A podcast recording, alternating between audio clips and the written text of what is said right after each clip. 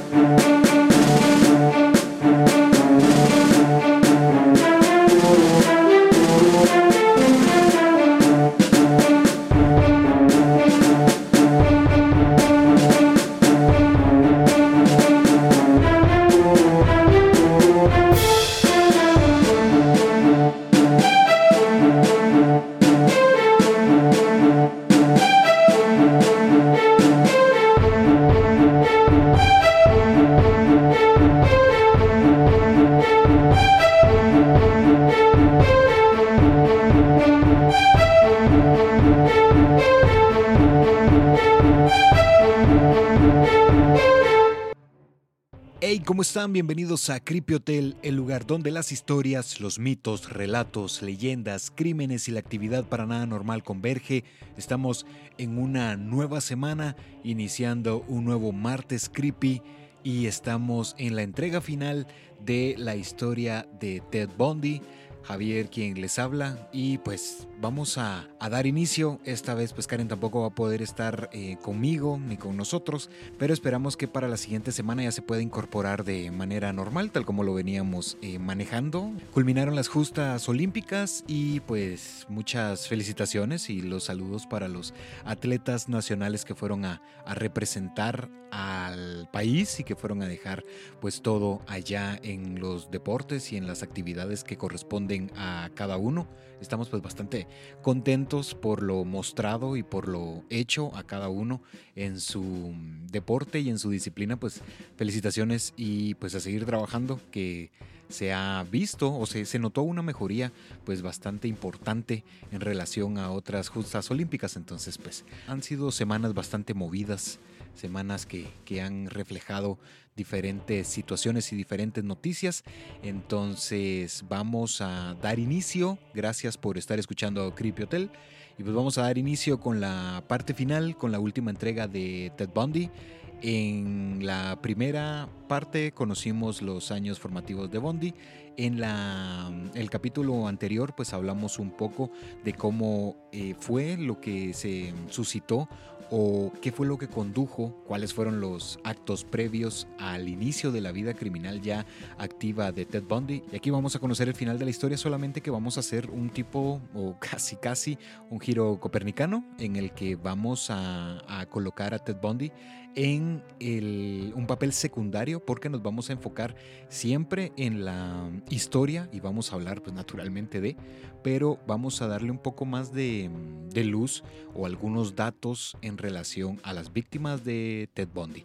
¿Por qué decidimos hacer esto? Porque pues tuvimos la oportunidad de acceder a diferentes producciones eh, visuales, audiovisuales o por su naturaleza en las que están bastante completas. Entonces hemos decidido pues que también vamos a, intentar poner un poco de luz en las víctimas, quiénes eran, qué hacían. Así que vamos a, hacer ese giro vamos a enfocarnos en, en, los datos o qué es lo que nos arroja la misma porque son muchos nombres, es un listado por desgracia bastante amplio. Así que vamos a ingresar al Callejón de los Misterios, abrimos nuevamente el Corredor de la Muerte en lo que será la última ocasión en la que podremos hablar y conversar con Theodore Robert Bundy.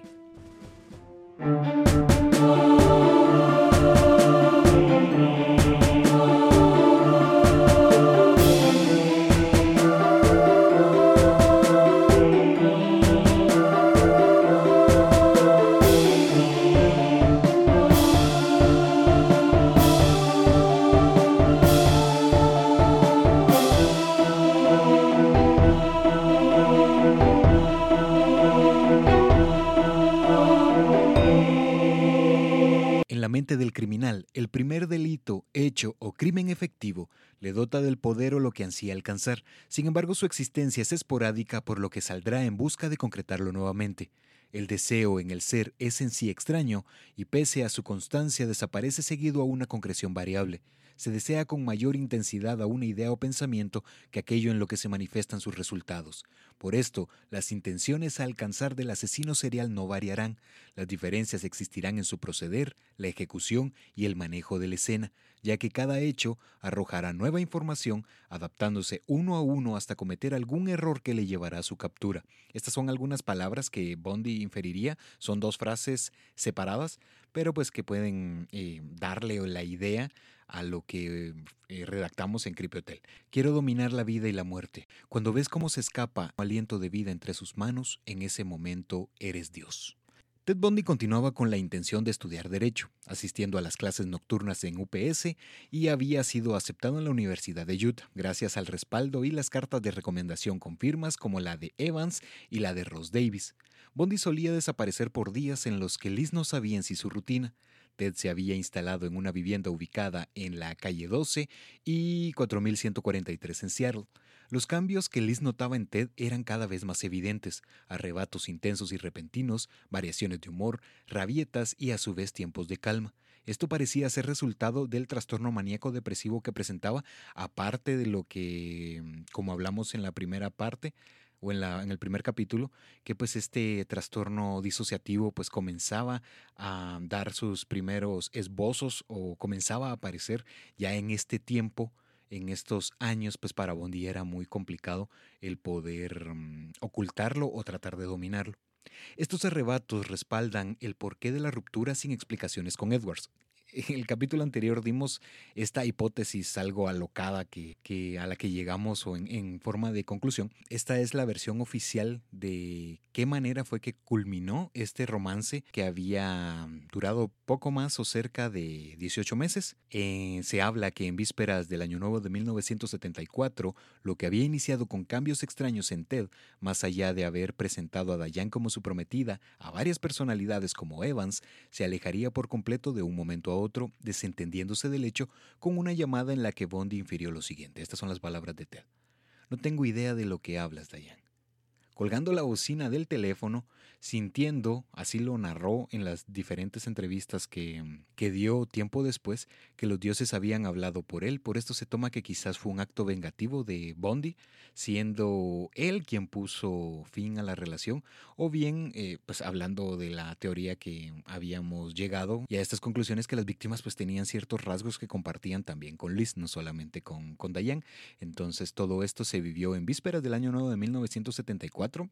Hablamos que seguido a esto, días después, fue que se cometió el crimen en contra de Karen Sparks. Ahí fue donde nos quedamos en el capítulo número 18. Entonces, pues ya aquí ya, ya vamos entrando cada vez más en la historia de Ted Bundy. Liz se había afianzado en sus labores como secretaria de la Facultad de Medicina en la Universidad de Washington y asistía de vez en vez en compañía de su hija. Y Ted continuaba laborando en el Departamento de Servicios de Emergencia ubicado en Olympia, en el estado de Washington. En ese lugar conocería a la tercera mujer que casi una década después compartiría pocos años de su vida junto a un criminal sentenciado a muerte. Aquí estamos hablando de Carol Ann Bond, de 27 años, y quien trabajaba en el mismo departamento. Allí fue donde conoció a Bondi. Carol se hallaba en medio del proceso de su segundo divorcio y era madre de un pequeño llamado James. Carol desde el primer instante en que conoció a Bondi se sintió atraída por su personalidad, infiriendo lo siguiente. Esas son las palabras de Carol. Me gustó Ted de inmediato. Nos llevamos bien. Era una persona bastante tímida, pero había más abajo de la superficie que en la misma superficie de Ted. El incidente violento en contra de Karen Sparks parecía un hecho aislado. Las rutinas en el campus universitario continuaban, al igual que las investigaciones sin mayores resultados. Por desgracia, lo que Bondi había planeado desde sus primeros años de adolescente y las experiencias previas lo habían impulsado a salir impune de lo que se conoce en sí como su primer asesinato. Te declararía en el corredor de la muerte que en 1969 cometería su primer asesinato en contra de dos mujeres en Atlantic City, de las que por desgracia no existen mayores datos, hecho ocurrido en su viaje a Filadelfia en el transcurso de su ingreso a la Universidad de Temple, cuando pues Bondi estaba tratando de alejarse o de cambiar de la de rutina, seguido a cuando concluyó la, o, se dio por terminada la relación con Diane Edwards. Otro de los crímenes que se toma por su primer delito ocurrió en 1971 en cercanías de la Universidad de Vermont. Rita Curran, el 19 de julio de ese año, sería una víctima más, pasando a formar parte de los expedientes e investigaciones inconclusas. Rita fue atacada entre la noche del 19 y la madrugada del 20 de julio. Esto ocurrió en su habitación, fue estrangulada, golpeada con un objeto contundente y también violentada sexualmente. En la casa, todo esto ocurrió en cercanías de la casa ubicada en Vermont, donde nació Ted Bundy. Ted negó su autoría y las conexiones que lo colocaban en la escena de Rita Curran eran difíciles de concretar, por lo que pese a los ejercicios policiales que a 50 años, actualmente hablando en este 2021, del hecho, se ha llegado a la medianía o a la mediana conclusión que el crimen en sí no podrá resolverse.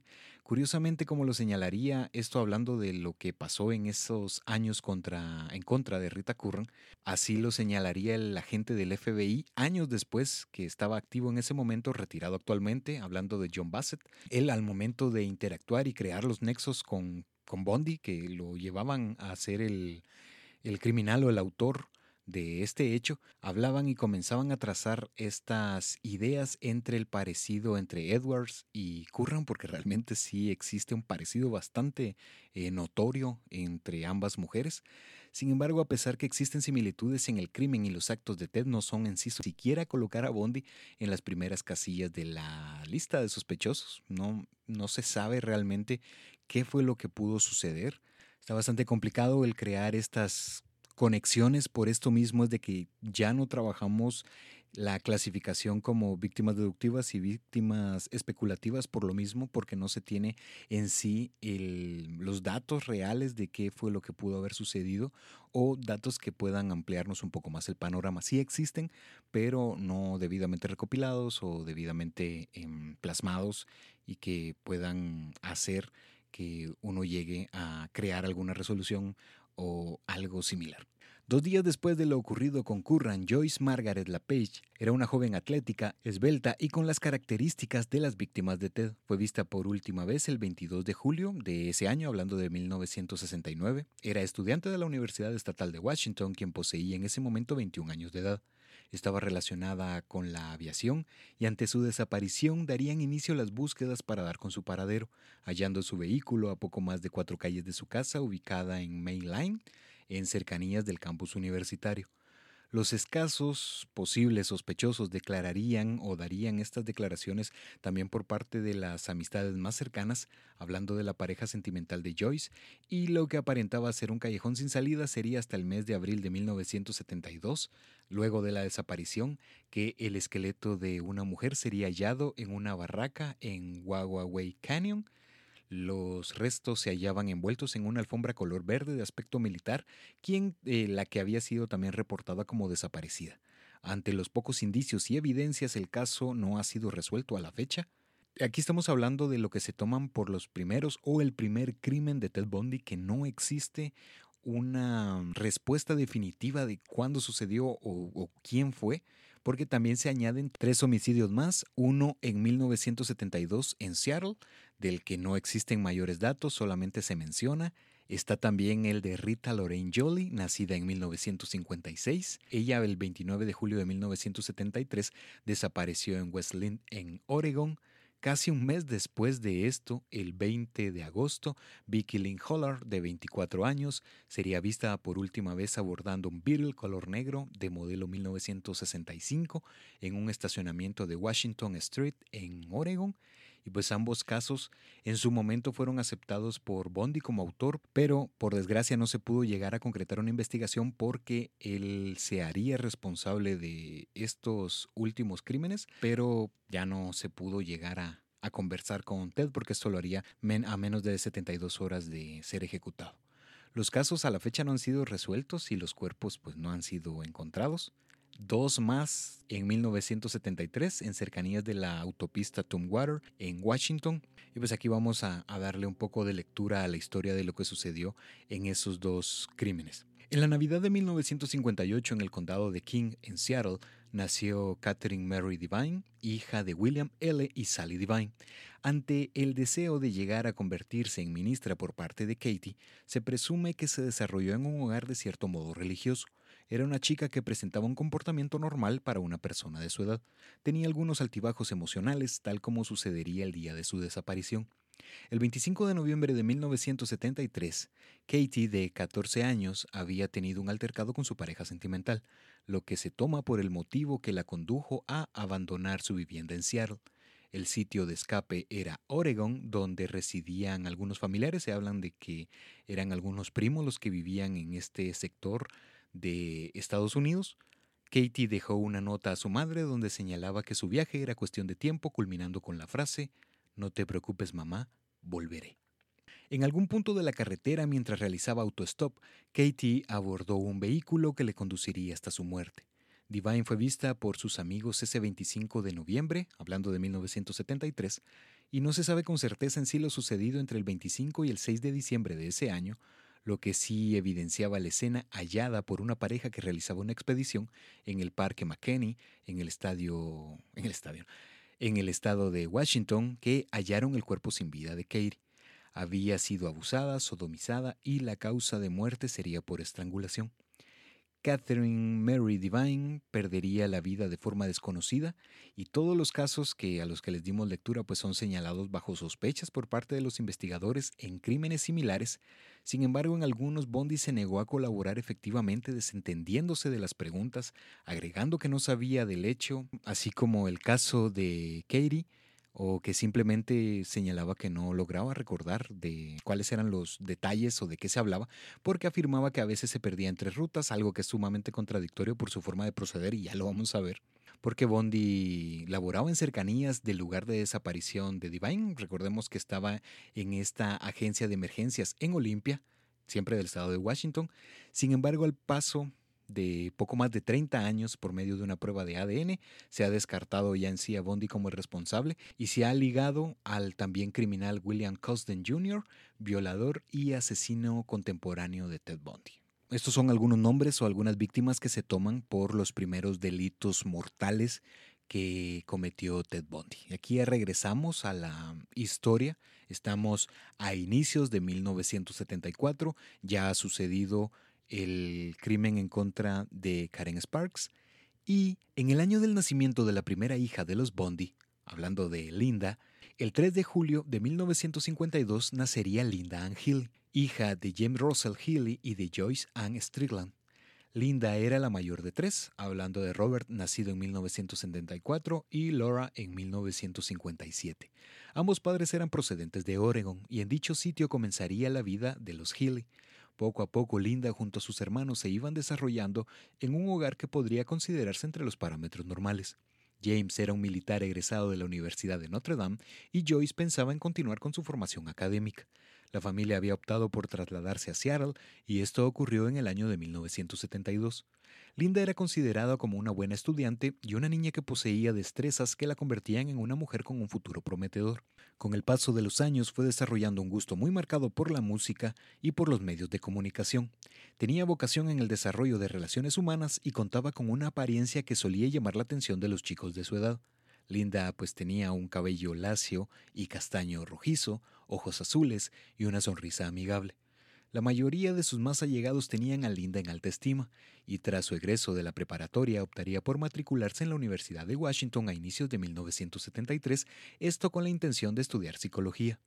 No le tomaría mucho tiempo en convertirse en una estudiante popular, enfocada en brindar ayuda a personas en situaciones vulnerables, y comenzaría su labor en una de las actividades que la convertirían en una voz conocida en el campus. Había conseguido la oportunidad de realizar reportes meteorológicos y algunas notas relevantes de esquí en el Northwest Sky Post por lo que solía abandonar desde tempranas horas la vivienda compartida con otros estudiantes, ubicada en la 5517 de la calle 12, en las afueras del campus, sitio que Ted había recorrido años, meses y días atrás, y a pocos metros del lugar donde Sparks había sido violentada 28 días antes, y también a pocas calles del departamento que solían compartir Bondi y Liz. La habitación de Healy estaba en el sótano del inmueble que utilizaba generalmente una de las salidas laterales para ir y venir diariamente.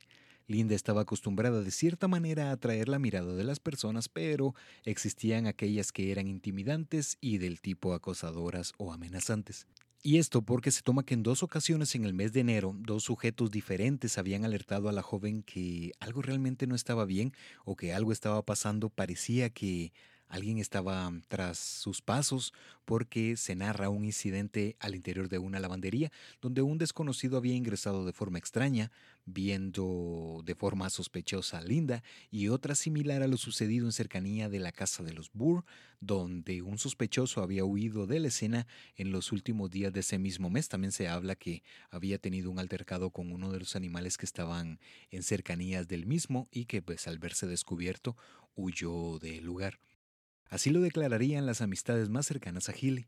El 31 de enero de 1974, Linda, en compañía de su cámara, iniciaría su jornada periodística. Su horario estaba organizado. Luego de dar el reporte meteorológico, debía asistir a clases y luego a la práctica de coro.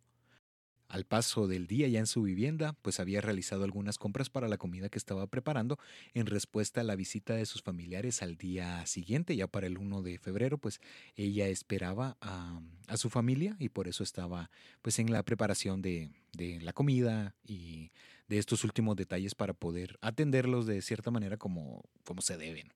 En compañía de sus amigos y compañeros de vivienda, luego de haber pasado algunas horas en la taberna Dantes, ubicada en la 5300 de Roosevelt Way, se dirigieron nuevamente a la casa. En el trayecto quizá Linda y compañía no se percataron que un asesino tenía puesto los ojos en Healy probablemente desde su estancia en la taberna, ya que pues recordemos que Ted en sus inicios solía beber para tomar valor antes de cometer algún robo, cuando había iniciado con esta vida delictiva, y pues al ser de sus primeros crímenes consecutivos, pues poco a poco fue desarrollando más confianza, por lo que no se puede descartar que había ingerido pues alcohol para poder tener em, el valor de realizarlo esto. Y esto porque había mencionado incluso en las declaraciones de Bondi finales habla que mm, sentía cierto eh, remordimiento, sobre todo eh, después del primer crimen, pero pues esto con el tiempo se iría o iría desapareciendo y por esto pues solía beber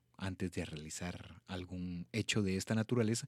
Y por si esto fuese poco, era ideal para el asesino ya que realmente no se sabe ni el número ni el estado de embriaguez de los asistentes. Algunos eh, añaden o plasman que habían sido solamente un par de cervezas en forma de, de, conversación como suele realizarse y pues otros de que habían ingerido un poco más pero pues esto se toma que en ocasiones el alcohol ayuda a tener un descanso más profundo por lo que la situación pues era al menos a los ojos de Bondi pues era perfecta. Al filo de la medianoche, Linda se dirigió a su habitación al igual que el resto.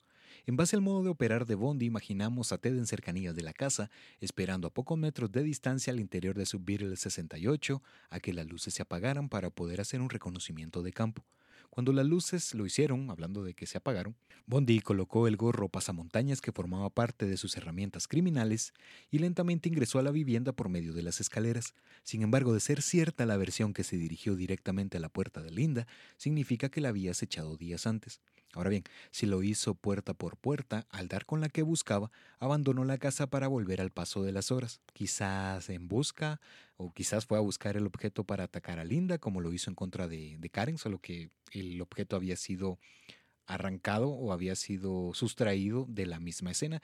En este caso no, se toma como que él abandonó la vivienda para ir en busca de o para esperar que Linda se durmiera, aproximando un poco más su automóvil, porque ya tenía todo Em, de cierta manera planeado y como mencionamos, la forma o el proceder va a ir cambiando crimen a crimen, ya que al estar en un lugar con más personas, un ataque directo podría generar gritos y alertar al resto de los habitantes.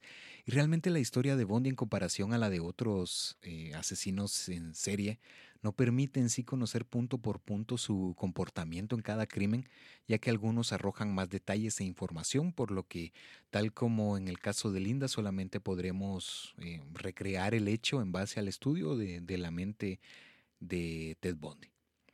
Bundy pues, volvería a la casa, cerró la puerta de la habitación de Healy, colocó el seguro y se acercó a la cama donde descansaba Linda. Dio varios golpes certeros aprovechando la ubicación, el sótano, porque no se iba a escuchar, y con la mujer inconsciente Ted ejecutaría la información que el hecho de Sparks le había provisto, y en vez de atacar rápidamente a su víctima en el lugar del crimen, había decidido conducirse en compañía de la misma a un lugar donde no sería interrumpido y pues lamentablemente podría prolongar el acto cuanto pudiese.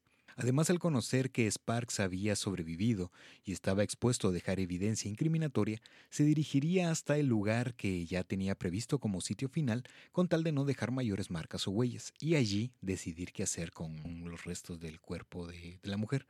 Naturalmente, resultado de los golpes, Linda comenzaría a sangrar, por lo que Bondi limpiaría las heridas y extrañamente buscaría la última mudada utilizada por Healy quitaría la ropa de dormir y esto último realmente no se puede tomar eh, en sí por qué lo realizó, si fue por una torpeza ejecutada por la ineptitud de, de Ted o bien por un intento de despistar a la policía, porque la ropa de dormir con manchas de sangre fue colocada en el armario cubierta entre otras prendas. Bondi colocó el cuerpo de Linda en una posición que le permitiese realizar lo siguiente. La colchoneta de la cama fue dada vuelta, dejando las marcas de sangre en la parte posterior colocadas sábanas limpias de una forma distinta a las que Linda solía realizar, y la cama pues posterior a eso fue tendida. Bondi tomó la mochila y las llaves de Healy como si tratase que sus compañeros, luego de descubrir su ausencia, pensasen que había mm, abandonado la vivienda como lo hacía regularmente, y si la intención de Bondi realmente fue esa, reafirma la teoría que la había acechado días atrás. Además tomó la funda cubierta de sangre, abrió lentamente la puerta en busca del escape y al ver la zona libre tomó el cuerpo de Linda, cerró la puerta, subió las escaleras, abandonó la vivienda y condujo hasta el sitio que había decidido, aprovechando la nula presencia de transeúntes. Se puede imaginar que condujo a Linda a su vivienda, pero ante el riesgo que Lisa apareciese en la escena sin previo aviso y que se desconoce la afluencia pública en el lugar tanto dentro como fuera de la misma, se deduce que condujo hasta una zona boscosa cerca del lugar o de sitios como Parrington Law, eh, también de East Park o alguna zona de Capitol Hill, o bien sitios más alejados del tipo de Cougar o Tiger Mountain, lugares que son muy similares a Taylor Mountain, a cerca de 40 kilómetros de la escena, radio que comparte con el lago Sammamish y en la ruta de la carretera que conecta Issaquah ambos que están ubicados a poco más de 20 kilómetros del campus. Además, Ted contaba con un tiempo cercano de una a cuatro horas de, para conducir o para desplazarse en todo lo que pues ya mm, salía el sol y la luz y todo esto podría eh, dejarlo un tanto más expuesto porque em, podría ser la primera vez que realizaba un crimen de este tipo y pues el desmembramiento no podía tener un buen manejo de la escena y así comienzan en este punto se toma que comienzan los primeros indicios de necrofilia en Ted Bundy. Las primeras horas de la mañana del 1 de febrero aún de 1974 mostraban una ausencia notable. El despertador de la habitación de Linda no dejaba de sonar, le siguió el teléfono, por lo que varias de sus compañeras ingresaron a la habitación, pero Hilly no se encontraba. Parecía que no había dormido en dicho sitio. La cama se hallaba tendida y todo parecía estar en orden, aunque en uno distinto, ya que Linda no solía tender su cama en los días que solía salir desde tempranas horas, por lo que pensaron que se había dirigido a la oficina de reportes por alguna nota importante y urgente, aunque esto también es, es un poco discordante porque pues si la, la nota es de suma urgencia, pues la persona no se va a dar a la tarea de arreglar la, la cama antes de, y sobre todo porque esto era un era for, era parte del actuar de, habitual de Linda. Sin embargo, al paso de los minutos su voz no sonó en los parlantes como solía realizarlo. Esto acrecentó la sorpresa y la sospecha que algo realmente no estaba bien. Tras su reporte de desaparición, las autoridades comenzaron las labores de búsqueda y todo parecía en síntesis en orden, pero sería hasta un examen minucioso a la habitación que todo daría un rumbo oscuro. En la cama de Linda se apreciaban manchas de sangre y varias de sus prendas no se encontraban. La ropa con la que solía dormir Healy mostraba gotas de sangre seca y pues varios nombres, entre ellos algunas exparejas de Linda, fueron interrogados, sin embargo no sabían en sí lo sucedido y a pesar que era el segundo hecho con características similares en un lapso menor a 30 días, pues las autoridades todavía no podían señalar la conexión entre ambos. Bondi pues ya con el paso del tiempo aceptaría su autoría, pero no dio mayores detalles de lo realizado en las horas posteriores cuando ya se encontró a solas con Linda. Lo único certero es que emplearía una sierra para, pues esto es fuerte, para separar la, la, extremidad superior del cuerpo de la mujer y serían conducidos a un sitio que poco a poco se iría convirtiendo en cementerio. También se habla que Ted había estado cercano a Linda desde sus inicios en la universidad, porque Linda ingresa en 1973, aunque si bien Bondi pues eh, fue egresado en 1972, pues de alguna manera pues eh, no, no perdió contacto de, en cercanías de, sobre todo porque había una persona en común, hablando de Edna Cowell, que era la prima materna de Bondi, además que también Ted frecuentaba de vez en vez la taberna Dantes, lugar en el que pudo haber divisado a muchas de sus víctimas, y pues también Linda solía frecuentar la Safeway Store, lugar donde Bondi laboró. Esto eh, lo habíamos mencionado, que había iniciado a laborar en este sitio a mediados de 1968 y que era una de las tiendas las cuales solía saquear Bondi. Ante esto se toma que la madrugada del 1 de febrero de 1974, la vida y la historia de Linda Ann Healy terminaría a manos de Ted Bondi al deshacerse de los restos de la forma que lo hizo, evidencia que la víctima era a los ojos del asesino solamente el puente que conectaba a una necesidad impulsiva y una de concreción. El nuevo autocondicionamiento de Bondi pues reflejaba que el condicionamiento debía continuar, lo que le haría salir en busca de más condicionantes, más víctimas inocentes de una mentalidad enferma y retorcida.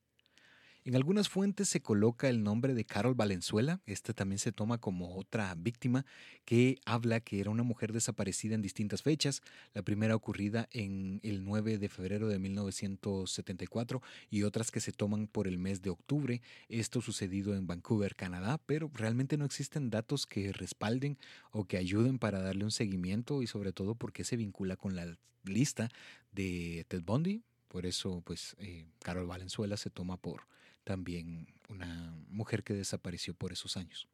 El 9 de junio de 1954, curiosamente, año del nacimiento de Glenn, hermano de Ted, lo haría Donna Hill Manson, hija de Lyle Edwards Manson y de Mary Elizabeth Nilsson. Donna era descendiente de migrantes suecos por parte de su madre y Manson se crió en un ambiente enfocado en la música, ya que tanto Lil como Mary habían formado parte de la Orquesta Filarmónica de Seattle. Sumado a esto, Mary se dedicó a dar clases de música por muchos años, hablando de la madre de Donna, y pues en sí de la infancia y de la situación familiar, pues no, no existen datos que puedan servir como una respuesta a los cambios de humor muy marcados y a la vida de cierto modo aventurera que poseía Manson. Desde sus primeros meses en la universidad, Donna solía desaparecer por varios días, llegando a distintos puntos del estado por medio del autostop, tal como era común en los jóvenes de esos años. Asistía a la Evergreen State College, ubicada en Olympia, del estado de Washington, y pues esta universidad se caracterizaba por ser un poco más permisible y con menores normas estrictas que el resto de las casas de estudio. Donna era una flautista habilidosa, pero poseía actitudes que la alejaban o la distraían de su aprendizaje. Pasaba lapsos fumando marihuana, lo que la llevaba a noches de desvelo, amistades esporádicas y poca estabilidad emocional. Se ausentaba de algunas clases, pero asistía a los conciertos de jazz organizados por la universidad y sitios afines a la misma. La tarde del 12 de marzo de 1974, a poco más de 80 kilómetros de Seattle, Donna Hill abandonaría su vivienda en busca de asistir a uno de los conciertos de jazz. Vestía una camiseta de rayas rojas, verdes y naranjas, un pantalón azul que también se habla que era un pantalón verde, y un largo abrigo de color negro y dos accesorios más, bastante puntuales, un anillo y un reloj de pulsera. La ausencia de Donna fue notable, pero no fue una asistencia sospechosa, ya que tanto familiares como amigos pensaban que se trataba de otro de sus viajes sin rumbo específico, por lo que no sería reportada como desaparecida en el acto, sino que sucedería hasta el 18 de marzo de ese mismo año, seis días después. Del qué sucedió o Cómo se dieron los hechos, pues son realmente desconocidos. Solamente se sabe en voz del criminal que aseguraba ser el responsable del hecho y que los restos habían sido conducidos hasta el cementerio que de a poco se irían eh, sumando más osamentas. Y Bondi había cambiado su proceder ya que de atacar personas por las noches iniciaría a hacerlo por el día. No se conoce con certeza si se acercó a Donna o por el ejercicio de autostop, Manson abordó el vehículo, lo que dio a Ted pues, un nuevo plan o que le arrojó nueva información. Y por la lejanía entre el crimen Sparks y Healy, y ahora el de Manson, más los 39 días entre uno y otro, pues realmente no despertaría mayores sospechas porque era algo que sucedía y sucedía lamentablemente bastante seguido. Porque cuando una persona pierde los aspectos más básicos de humanidad es un problema, cuando varios lo hacen al mismo tiempo pues es un riesgo significativo y como ya lo habíamos mencionado, existían bastantes criminales tanto en potencia como otros que se estaban desarrollando y otros que ya estaban activos por esos años. Las salidas nocturnas de Bondi acrecentaban las sospechas de Liz, pero no lo hacía en relación a los asesinatos, sino que pensaba que se trataba de una infidelidad. Condujo a Liz a pretender, o al menos intentar cuestionar a Bondi constantemente de forma indirecta, buscando alguna señal. Otro dato de sospecha era que Ted no pretendía deshacerse de su apartamento de soltero, sitio donde se especula llegó a retener por algunos días el cráneo de Linda y el de otras víctimas antes de deshacerse de los mismos, tiempo en el que se hacía más cercana la amistad con Carol y pues también irónicamente llegaban hasta el escritorio de la agencia datos de crímenes distintos y los recientes que harían que Ted supiese en sí si estaban detrás de sus pasos o no, y al unísono permanecía el interés por viajar a la Universidad de Utah. Las inseguridades de Liz la habían convertido en una mujer más sumisa, permisiva y ante la actitud de Ted, quien continuaba con la idea de dirigirse hacia Utah para obtener la licenciatura, pero más allá del secreto de Bondi, las cosas parecían continuar normalmente. Los periódicos mostraban las noticias de la desaparición de Healy y el poco avance y la falta de pruebas para siquiera mencionar algún sospechoso puntual.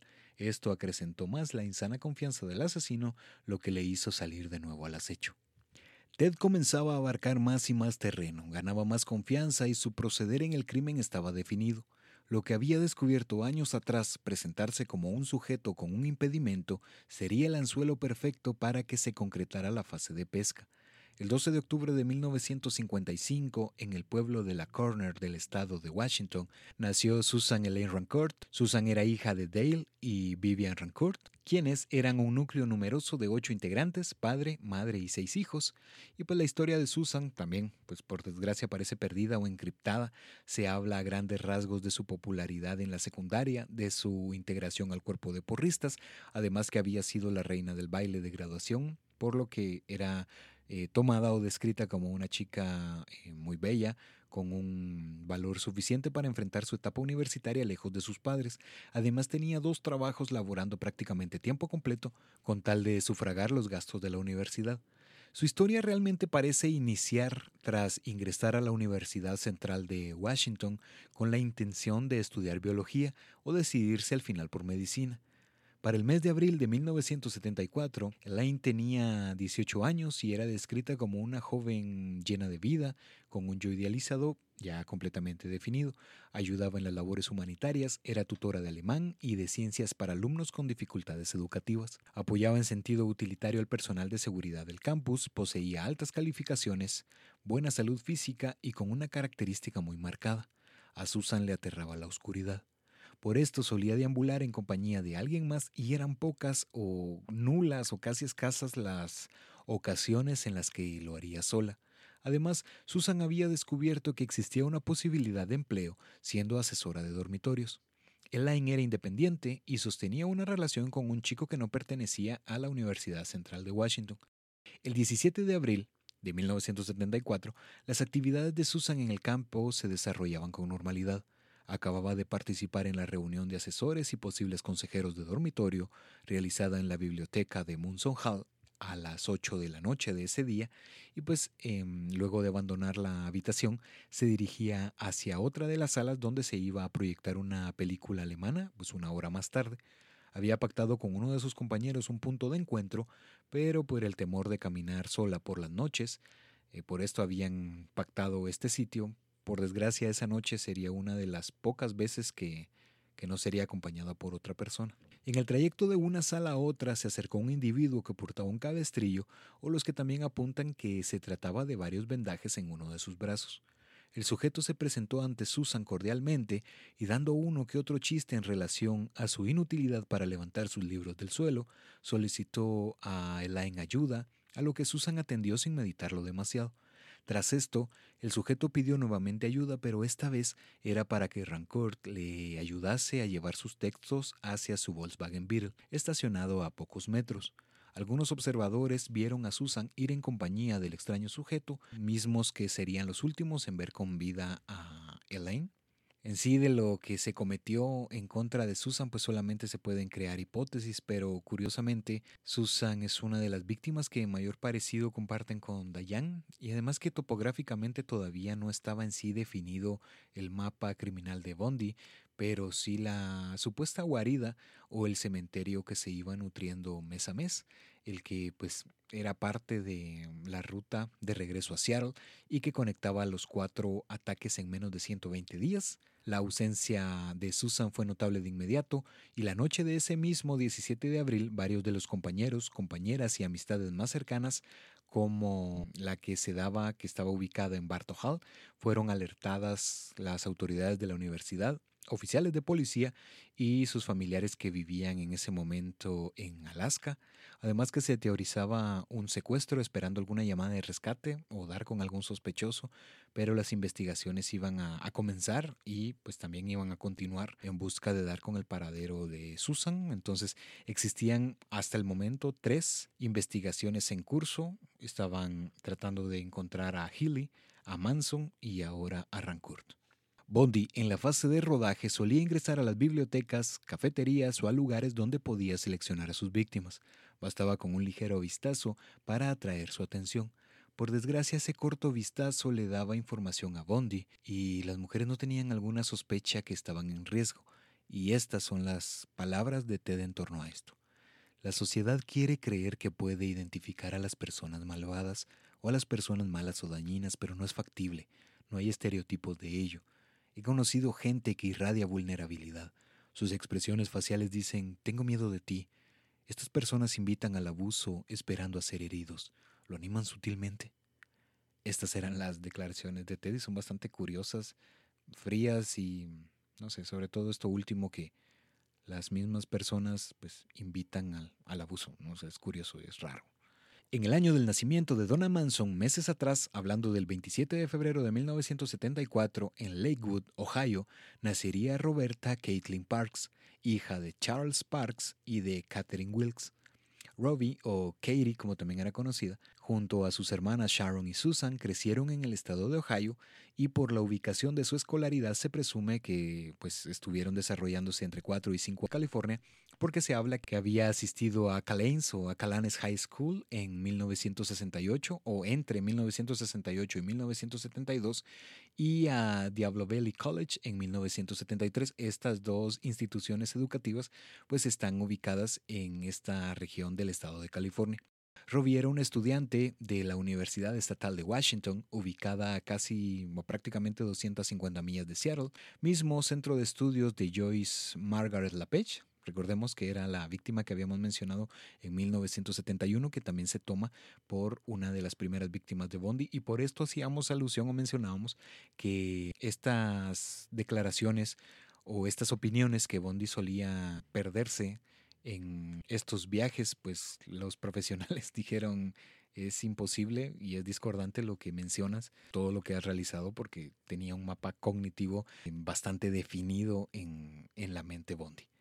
Era una mujer hermosa, de complexión delgada, cabello liso castaño, oscuro, y que mostraba una expresión de tristeza y vulnerabilidad el día de su desaparición.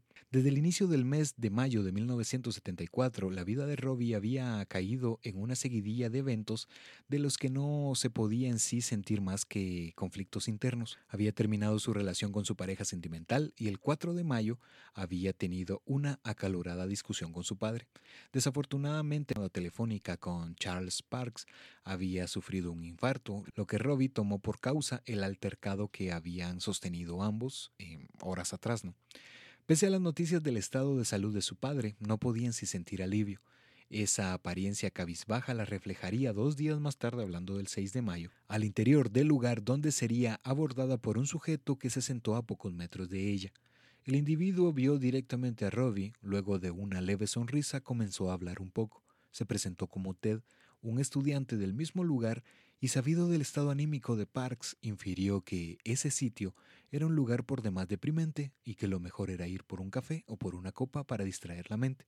Robbie sonrió, aceptó y juntos se dirigieron hacia el auto, un viril dorado, tenue, de modelo 68.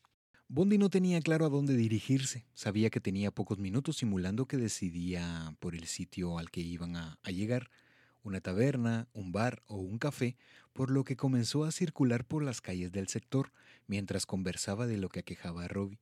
Ted no quería que lo viesen en compañía de una mujer que sabía perfectamente que sería reportada como desaparecida a partir de esa noche.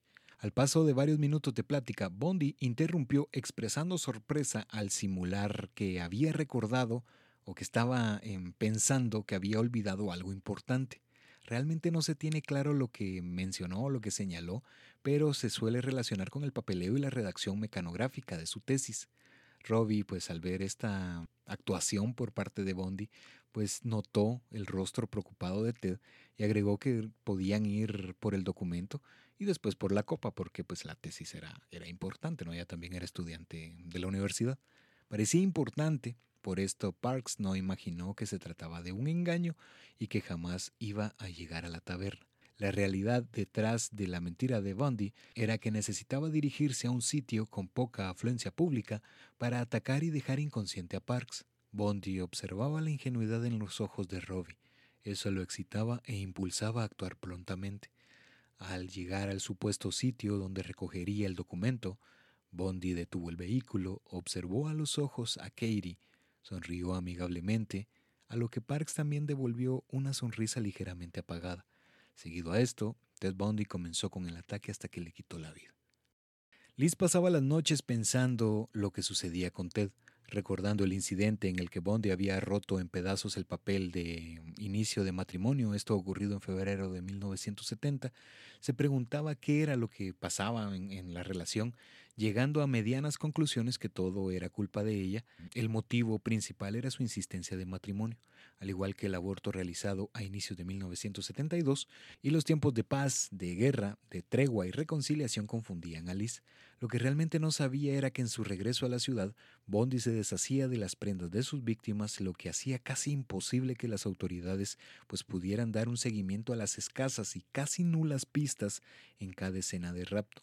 Ted se presentaba con un incremento de impulsos extraños en la intimidad hablando con Liz, algo respaldado por una mujer conocida como Cynthia Holt. Para esto, pues, este nombre es para proteger su identidad, quien había sostenido una aventura con Bondi en el hospital de Harbor View, este mismo nosocomio que irónicamente fue donde llevaron a Lisa Wick y a Lonnie Trumbull, esto en 1966. Aquí estamos hablando de lo que pasó en la primera parte. Y pues Bondi había dejado atrás la línea de crisis para laborar con pacientes psiquiátricos. Esto fue lo que sucedió en ese tiempo, en 1972, con quien solía dar largos paseos en lugares aledaños al lago Sammamish en compañía de Cynthia. Y por esto se sigue descartando que Bondi no sabía en sí qué era lo que había pasado o dónde estaba o que solía perderse en cercanías de estos lugares. Los días siguientes de la desaparición de Parks comenzarían las labores de búsqueda y los familiares de Katie en reportes de los diarios habían publicado la recompensa de 1.500 dólares para quienes diesen alguna información de su paradero cuerpos de búsqueda replegados en sectores boscosos, al igual que lo que ocurría en paralelo con las cuadrillas de búsqueda y rescate en busca de Susan Rancourt, de Donna Manson y de Linda Healy. Bondi observaba el periódico, las noticias y los expedientes que llegaban hasta la agencia en Olimpia, y lo que se redactaba le llenaba de confianza. Y estos son algunos de los encabezados o de las palabras claves de estos expedientes, ¿no? Sin pistas ni claros sospechosos. Desapariciones que parecen un misterio. Se desconoce lo sucedido. Continúan investigaciones. Las ausencias eran frecuentes, tal como una muy marcada, ocurrida en la ceremonia religiosa de la hija de Liz, donde estaba reunida la mayoría de los familiares de la novia de Ted, y éste se ausentaría sin una explicación válida o simple. Además, había puesto sobre la mesa que ahora sí iba a trasladarse a Utah a estudiar Derecho, aunque la fecha no estaba en sí definida, más la posesión del yeso, un inmovilizador y un par de muletas, sobre todo por, la, por el viaje, Liz temía que al estar en Utah conocería a otra mujer y pues con esto se acabara la relación. Por esto no preguntaba más de lo debido con tal de evitar más problemas, solamente se limitaba a decir, ok, no, ¿quieres irte? Pues vete. Al sur de Seattle había ocurrido un suceso que al igual que los iniciales se relaciona con Ted Bundy. En la calle que compartían los sitios, hablando de la taberna Flame y el Topless Bar de Burbeck. En este último, una mujer sería una víctima más de la pésima fama del sector, porque se habla de que pues, solían ocurrir pues secuestros y desapariciones y una noche a mediados del mes de mayo de 1974, luego de haber pasado varias horas en el Topless Bar hablando de la mujer que se relaciona al caso de Bondi, se percató que su vehículo, hablando de un convertible, pues no arrancaba. Quienes la acompañaban dijeron que podían llevarla a casa y pese a que aceptó en primera instancia, llegó hasta su vivienda y luego pues decidió regresar al filo de las 4 con 15 de la mañana para recuperarlo.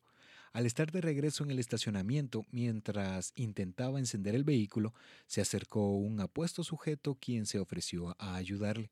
El extraño, carismático y elocuente manipuló el motor y señaló que la razón podía ser la falta de carga. Se propuso a llevarla en su vehículo, agregando que un amigo resolvería el inconveniente, a lo que la mujer aceptó. Aunque también se menciona que el vehículo en el que se dirigieron pues era el que conducía la mujer con el que había regresado al estacionamiento, pues estas son las dos versiones.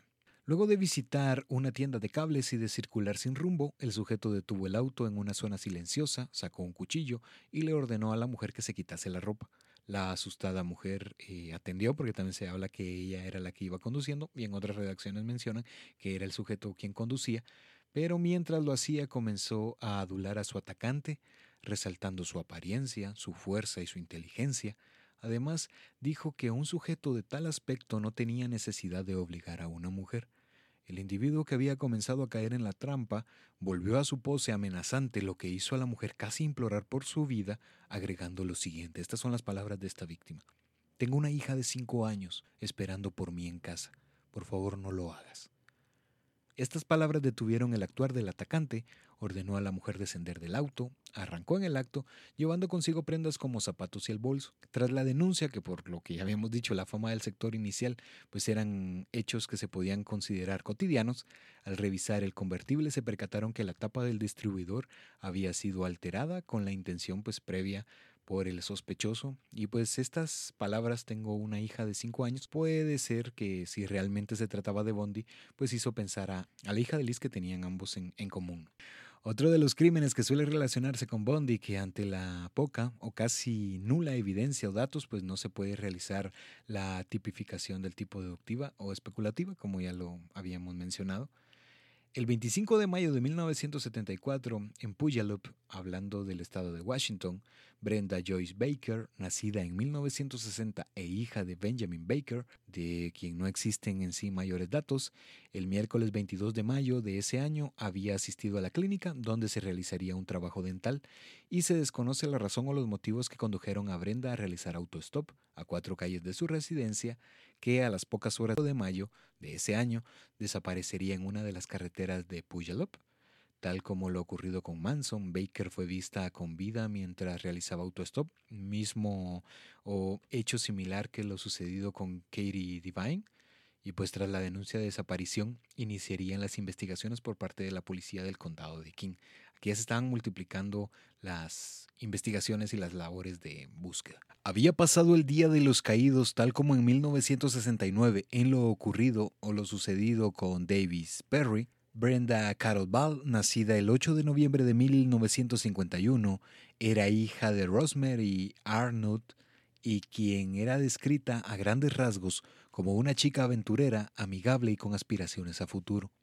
Los datos de sus años formativos son escasos, pero por el presente racional que iba a conducirla a tomar una pausa en Highline Community College en busca de respuesta de lo que quería o en sí buscaba de la vida, pues podemos hacernos a la idea de qué era lo que estaba viviendo Brenda. Y todo esto por la transición de finales e inicios de la década de los 60 y de los 70, donde habían comenzado a popularizarse ideologías de introspección y meditación al que habían denominado New Age, movimientos del tipo que en paralelo comenzaban a formar Marshall Applewhite y Bonnie Needles, los líderes del culto Heaven's Gate, y esto está pues en el capítulo número 9 de la mm, primera temporada por si quisieran conocer un poco más de, datos de ello.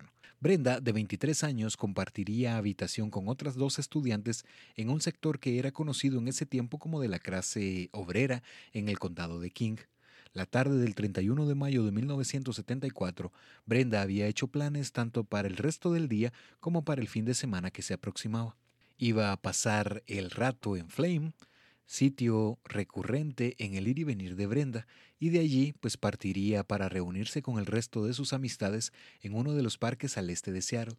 El punto de encuentro sería Sons Lake, que pues hablando un poco de la noche e inicio de la madrugada ya del 1 de junio, había transcurrido con cierta normalidad. Brenda esperaba que quizá uno de los músicos que habían amenizado esa noche pues podría llevarla hasta su apartamento en Burien, pero pues lamentablemente el sujeto se disculpó con Brenda, señalando que se dirigía en otra dirección, a lo que Ball respondió que pues realmente no había ningún inconveniente, que haría lo que solía, movilizarse por medio del autostop. Brenda salió del Flame y comenzó a divisar algún auto para poder realizarle la parada. Sin darse cuenta, un sujeto se aproximó a ella presentándose como Ted, agregando que pareciese que el destino pues lo había llevado o lo había conducido hasta ella había sido enviado para solucionar su problema, ya que él se dirigía curiosamente en esa dirección, añadiendo que no desconfiara de su lesión apuntando a su brazo inmovilizado por el cabestrillo que portaba, porque hacía alusión o, hablaba que esto se trataba de una lesión distinta, no por conducir de mala manera, agregó a tono de broma. Y pues Brenda y el supuesto buen samaritano se dirigieron hasta el estacionamiento, donde Brenda Carol Ball abordó un Beetle modelo 68. Si bien Brenda no encaja en el perfil ni por su edad ni por el área de pesca, un bar eh, en vez del campus universitario se convertiría en una víctima más de Bondi. Tal como lo sucedido con Donna Manson, la desaparición de Brenda pues no levantó sospechas en las primeras horas. Sería hasta el paso de los días cuando comenzaron las búsquedas tras su reporte de desaparición misma que aparecería en las portadas de algunos diarios y pues hasta el momento los crímenes de Ted Bundy eran efectivos por la mm, jurisdicción, esto también se toma como un punto importante, y la búsqueda de soberanía entre las estaciones de policía y los centros investigativos que de a poco se terminaban de formar, cada uno daba seguimiento a sus propios casos sin compartir información entre las dependencias, ni listas de sospechosos, ni denuncias o desapariciones. Por esto, pues cada, cada quien en base a su ubicación, pues buscaba a las personas desaparecidas o a los reportes que hablaban de hechos delictivos. Cinco días después de la desaparición de Brenda, Ted y Liz se dirigieron a uno de los ríos de Seattle, llevaban botes ligeros de navegación, algunas cervezas y Bondi parecía estar tranquilo una mezcla entre paz y satisfacción. Estaba de buen humor. Liz se limitaba a ver a Ted e intentar descubrir lo que ocultaba, en caso existiese algún secreto. Quizá iniciando una breve conversación en busca de respuestas, al paso de las horas, pues Liz se percató que Ted la veía de forma extraña y sin mediar palabra la arrojó al río con fuerza. Liz intentaba flotar en el agua y Bondi se limitaba a divisar su intento. El movimiento había sido brusco, la mirada de Bondi era desconocida para Liz, al salir del agua, pues naturalmente ella lo confrontó preguntándole la razón del hecho, a lo que Ted reaccionó y respondió que había sido solamente una broma, que no había por qué poner demasiada atención. Luego de este mm, acto, pues volvieron a casa y pues Ted hizo lo posible con tal de no permanecer mucho tiempo en la vivienda y pues señaló que iba a emprender el viaje hacia la casa de sus padres en Tacoma, mismos quienes se presume habían cambiado ya de residencia, dejando atrás la casa en Skyline Drive, en la que Bondi pues había dado sus primeros años, pero em, se habían trasladado siempre en Tacoma, no habían dejado atrás esta parte o este sector del estado de Washington. Las intenciones a alcanzar del asesino no varían en sí, lo hace su proceder y desarrollo en la escena y cada crimen le arroja nueva información, la que irá adaptando delito a delito hasta cometer un error que lo conducirá a su captura. Y esto pues lo colocamos de esta manera en base a las palabras de Ted Bundy. Estas son las declaraciones. No me siento culpable por nada, siento lástima por las personas que se sienten culpables. Que si he causado daño físico a otra persona, no, no, e, es decir, no en el contexto al que usted se refiere. Estas son las palabras de Bondi y pues por eso se toma que evidencia o evidenciaba en su momento TADP, que esto se toma como un trastorno antisocial de la personalidad, porque se habla que era un psicópata, un narcisista manipulador, quien no sentía remordimiento por sus actos, aunque años después iba a mencionar que el remordimiento duró desde el primer crimen efectivo, hablando del 4 de enero de 1974, aproximadamente de 4 a 6 meses en lo que se iban eh, desarrollando crimen a crimen y posteriormente a eso iba a desaparecer. Incluso encontramos que existen ciertas confusiones entre los términos psicópata y sociópata pues algo que realmente se denomina o que le damos esta mm, idea de la frontera conceptual porque se pierde, en sí no están completamente diferenciados uno de otro, al, menos a, simple vista o a un simple análisis porque se habla que pues, el psicópata en síntesis presenta una anomalía neurológica, principalmente en el óvulo frontal, al igual que la conexión fallida en el óvulo temporal o la amígdala pineal. De esto pues hablamos en la primera parte que una de las características más marcadas o evidentes en un psicópata es la imposibilidad de crear lazos o nexos de índole interpersonal, lo que no los hace carentes de emociones, por el contrario, las poseen de forma excesiva, por eso es de que tenía este apego afectivo que poco a poco fue desarrollando tanto con Edwards y por lo que se toma que era una relación pues un tanto compleja con Liz, pero no tienen la capacidad de sentir empatía, remordimiento o sentimientos de culpa. Además se da que en altos porcentajes la psicopatía está asociada con los asesinos, esto los convierte en peligros potenciales. Sin embargo, en igual magnitud lo hacen con psicópatas integrados en la sociedad, que no llevan una vida criminal activa, pero tienden a presentar aspectos como personas encantadoras, carismáticas, afables, con discursos ya establecidos y con tendencia a la mentira y el engaño, además que evidencian tendencias narcisistas, un exceso de confianza y necesidad tanto de aceptación como de reconocimiento, y esto está muy ligado a los estudios de Robert Hare, que él mencionaba que en sí las personas que tienen esta o que presentan este tipo de mm, personalidades, pues son muy complicados o es muy difícil que se llegue a tratar o a dejar atrás esto y por eso hacía alusión o a forma de broma mencionaba que para los profesionales que están expuestos a este tipo de personajes pues que corrieran y que se alejaran lo más pronto posible. Esto lo hacía a tono, a tono de broma por lo mismo, ¿no? Porque este se puede dar un seguimiento, pero realmente es muy complicado el hacer que, que reconozcan que poseen un problema y pues que se presentan en sí como personas frías y calculadoras y tienden a la violencia física, verbal, la manipulación del tipo mental y emocional y pues en este punto es donde se abre otra frontera conceptual que enmarca lo asocial, lo antisocial y realmente lo no social, que a veces se tiende a confundir estos términos, pero pues por otra parte el sociópata comparte similitudes en las causas y algunas de sus características, pero en el comportamiento se diferencia realmente a uno de otro. En ambos casos pueden iniciar en la infancia, sin embargo se tiene una edad estimada de 15 años, con mayor indicio en hombres que en mujeres, y esto se habla que en mujeres suele darse una evolución con menor fuerza, porque según estudios o con base a la forma de ocultar las emociones y reacciones en comparación de los hombres, pues tienden a mantener un bajo nivel en relación a poder demostrar que, que poseen este tipo de anomalías, por llamarla de una manera, pues tiende a presentar nerviosismo y ataques de ira, son incapaces del seguimiento de normas y reglas, lo que les hace tener trabajos esporádicos y suelen cometer crímenes en menor medida que los psicópatas, al igual que son impulsivos, lo que los coloca como personas que padecen TPA, o este trastorno de personalidad antisocial. Y esto último es lo que se plantea como la causa de confusión y se añade la, sustitución de dicho trastorno por el término trastorno de personalidad psicopática. Entonces, por si quisieran pues eh, ondear o profundizar un poco más en el tema y saber cuáles son las, las causas y las diferencias y, y un poco más concreto estas dos posturas, pues pueden buscar este trastorno de personalidad psicopática. El 20 de agosto de 1955, dos meses antes del nacimiento de Susan Rancourt, nació en Tacoma, Washington, Georgian Hawkins, y Georgia era la hija menor de tres del hogar episcopal formado por Warren y Edith Hawkins. Desde sus primeros años, Georgian era descrita como una niña activa, de buenas calificaciones, hablantina y con habilidades para el deporte, a pesar de haber padecido osteocondrosis, que esto es un padecimiento que reflejaba hinchazón y protuberancias en la parte posterior de la tibia. Algo que luego de superar esta etapa aún podía divisarse en menor medida justo debajo de sus rodillas, pues estas alteraciones o este mm, tipo de protuberancias en esta parte de sus extremidades inferiores.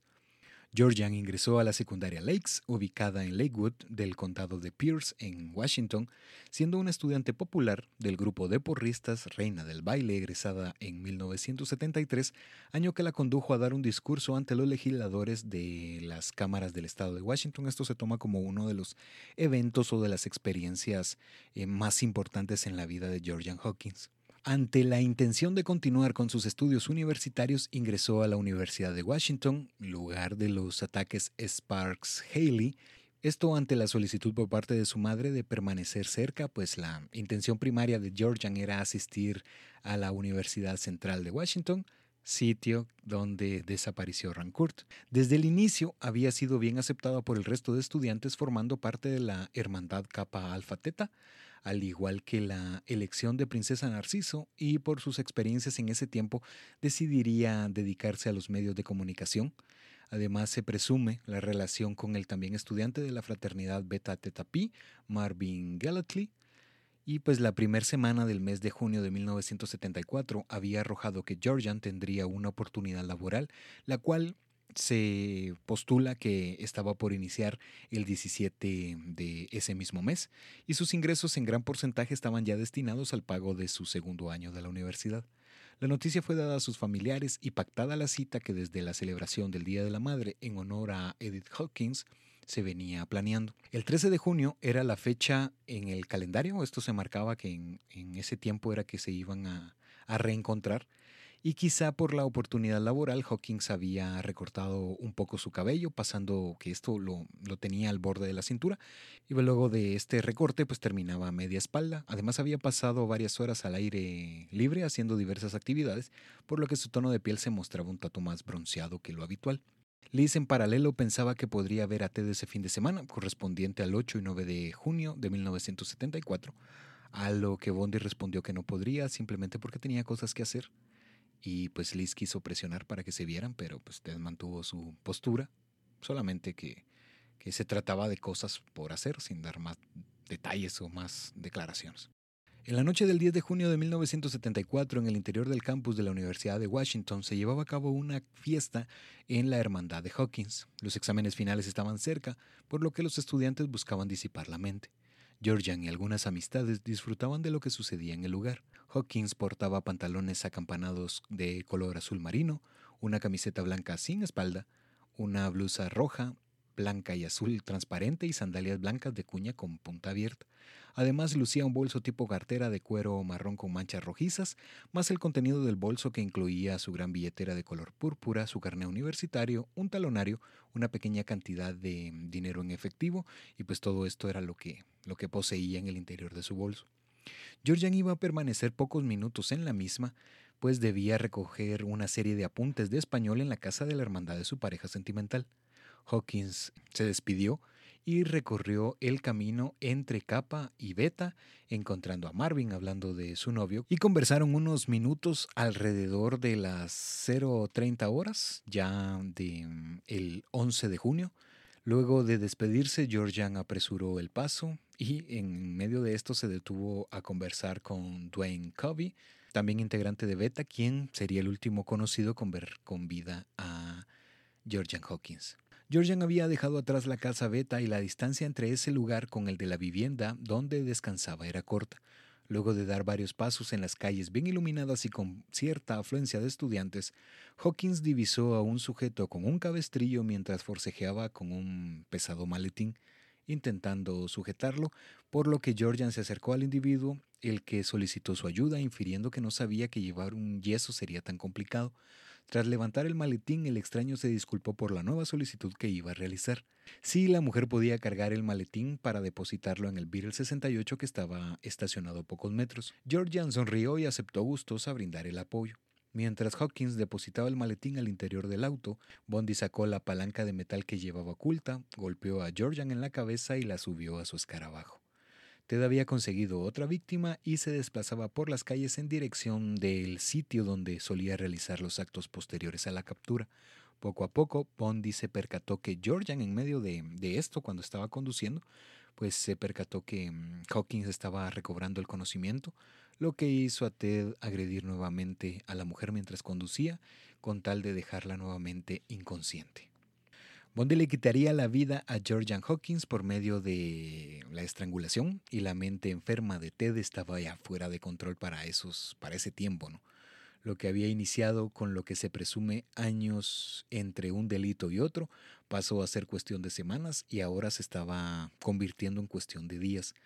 Bondi pues separó el, el cuerpo como solía realizarlo, se deshizo de la mayoría de evidencias kilómetro a kilómetro. Sin embargo, Liz con el paso de los días descubriría una bolsa con prendas femeninas, la que le hizo pensar que algo más estaba ocurriendo, esto más allá de una ligera sospecha de infidelidad, porque el encontrar o el hallar eso al interior del apartamento pues realmente no era del todo normal. Lo que no se sabe si las prendas que Liz encontró pues tenían algún indicio de violencia o simplemente era una una bolsa de, ropa común.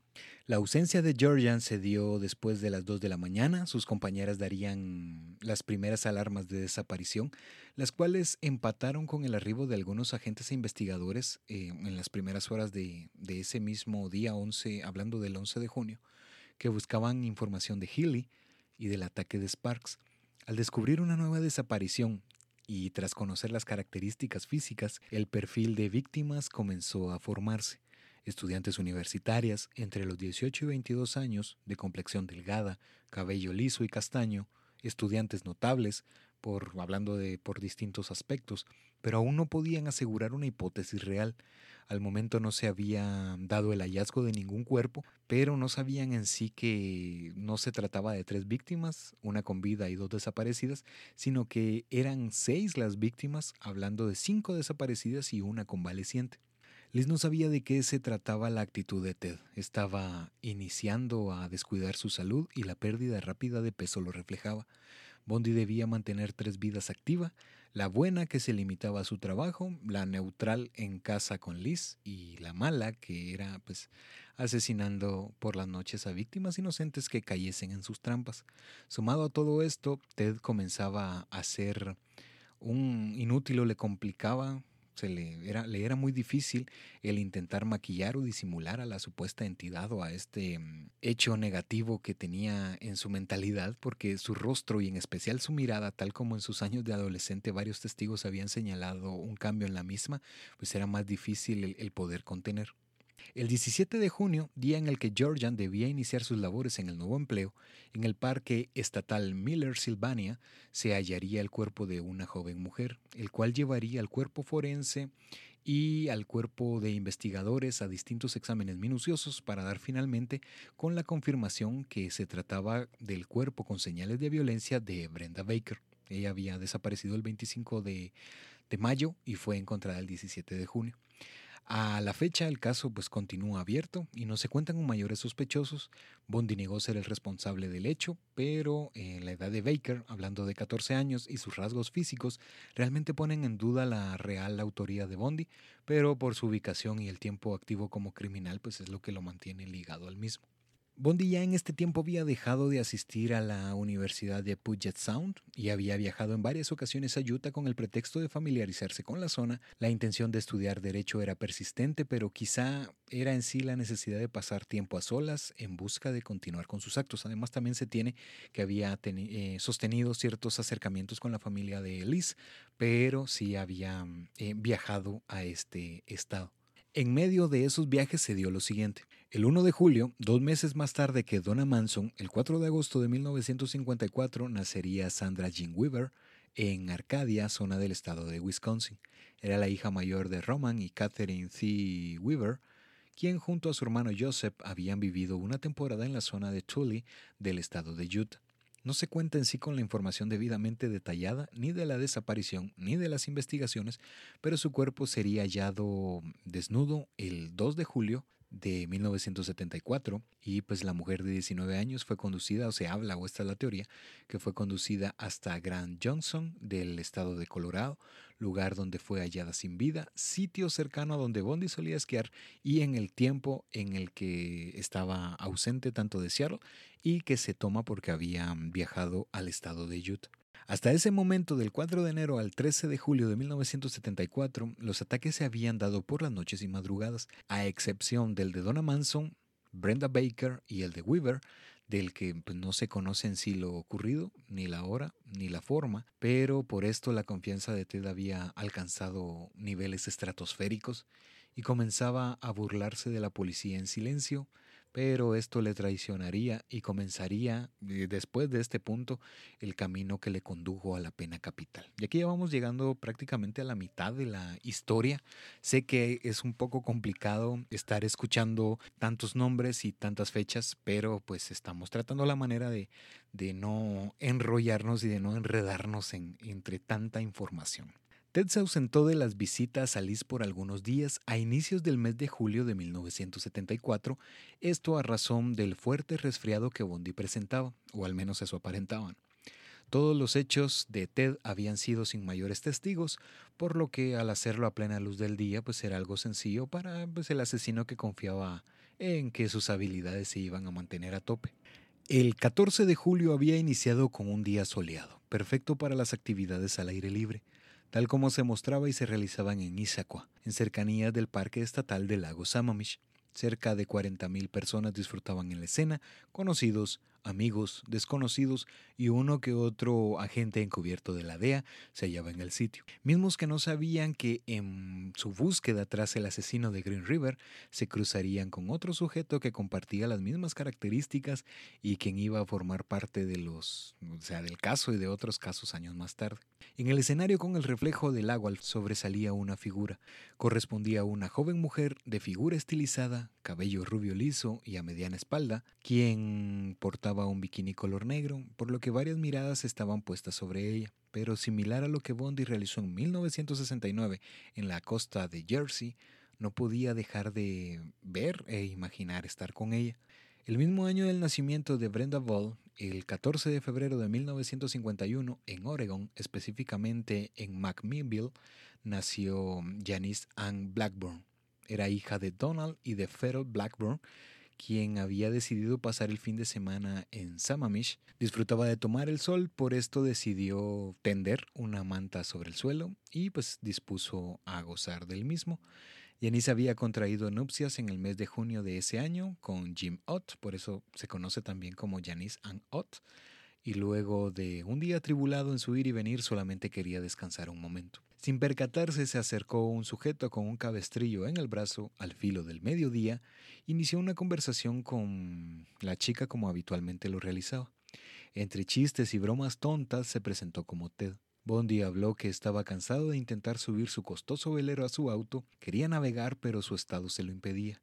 Sin vacilar demasiado pidió a Janice ayuda para solucionar su problema, a lo que la mujer, luego de pensarlo en silencio en cuestión de segundos, agregó que lo apoyaría con la condición que le diese un viaje en el supuesto velero. Bondi sonrió y concluyó que pues tenían un trato. Janice se puso en pie y comenzó una caminata que no sabía que poseía solamente un rumbo tomó sus cosas y se condujo hacia el Beetle 68 que no presentaba ningún velero. No había ningún objeto sobre el automóvil, pero Ted explicó que jamás había dicho que el velero estuviese en el mismo sitio que el auto, porque supuestamente este velero estaba cerca del lago, agregando que irían por él y volverían en cuestión de minutos. Pues Janice sospechó, pero pues aceptó y al final terminó pues subiéndose al automóvil. Ted, no conforme con la atrocidad que iba o estaba por cometer, condujo junto a Ott y tras arribar a su guarida, deducida como en el caso de Healy cerca de Taylor Mountain, al paso de algunas horas volvería al lago Sammamish. Al filo de las 3.30 de la tarde, todavía de ese 14 de julio, Bondi pondría su mirada enferma en otra joven, quien se mostraba preocupada o molesta por algo. Dos días antes del nacimiento de Susan Rancourt y mismo año que el de Georgian Hawkins, el 10 de octubre de 1955 en el estado de Washington nació Denise Mary Naslund. Denise era hija de Robert y Eleanor Naslund y había arribado al lago en compañía de dos amigos y de su pareja sentimental. En algún momento Bondi se percató que seguido a la preparación de la comida, Denise y su novio pues habían tenido una acalorada discusión por lo que la bella y delicada mujer había optado por apartarse de la escena, yendo en dirección del baño para damas. Bondi colocó el cabestrillo y cuando Denise salió del lugar se acercó a hablarle. La estudiante de programación y asistente de oficina devolvió el saludo a un hombre que se presentó como Ted. Las palabras, frases y gesticulaciones parecían de guion. Lo que había realizado con Janice de 23 años cuatro horas antes, repetía ahora con Denise de 18 el supuesto velero el no ser del todo capaz de cargarlo, con la diferencia que el viaje sería para ella, sus amigos y su novio. Naslund ayudó a Ted, dijo, ok, está bien, eh, vamos por, por tu velero, te voy a brindar esta ayuda. Pero ante descubrir lo mismo que hizo Yanis en su, en su momento, hablando de cuatro horas antes, la falta del velero, pues respondió lo mismo que estaba a pocos minutos de ese lugar. Denis subió al auto y recorrió el camino que le condujo hasta la muerte. De lo ocurrido realmente posteriormente, eh, solamente se cuentan con datos alusivos dados por el criminal, el que señalaba en sus inicios que ambas mujeres estaban con vida al momento en que pues este acabó con las mismas, incluso describiendo una escena bastante sombría en la que relataba cómo había hecho que una viese y presenciase la muerte de otra. Esto es bastante mórbido, pero pues esto fue desmentido posteriormente en voz del mismo, aclarando que tanto Ott como Naslund habían sido atacadas en sitios alejados tanto una como de otra. Además, tras la separación de los cuerpos de ambas víctimas, la parafilia de Ted, hablando de la necrofilia, le había hecho conducir junto a la cabeza de Ott en dirección a su apartamento. Se habla o se presume que pasó varios días con esta parte del cuerpo, mismo caso que, como ya lo habíamos mencionado, se teorizaba sucedió con víctimas anteriores, y Bondi solía aprovecharse de la buena voluntad y disposición de mujeres que solamente querían ayudar a un sujeto escuálido, patético, insuficiente, y que por medio del yo que permitía conocerle bastaba para atacar a traición, y como solamente un sujeto débil y carente de buena salud mental lo haría. Pero esto sería el inicio de una serie de errores que concluirían con su estadía en el corredor de la muerte. Tras las denuncias de ambas desapariciones, la policía se percató que compartían el mismo sitio donde fueron vistas por última vez. Esto condujo a los investigadores a la escena quienes tras múltiples entrevistas, aprovechando lo ocurrido en el lugar días antes, a través de las declaraciones descubrieron ciertos patrones repetitivos.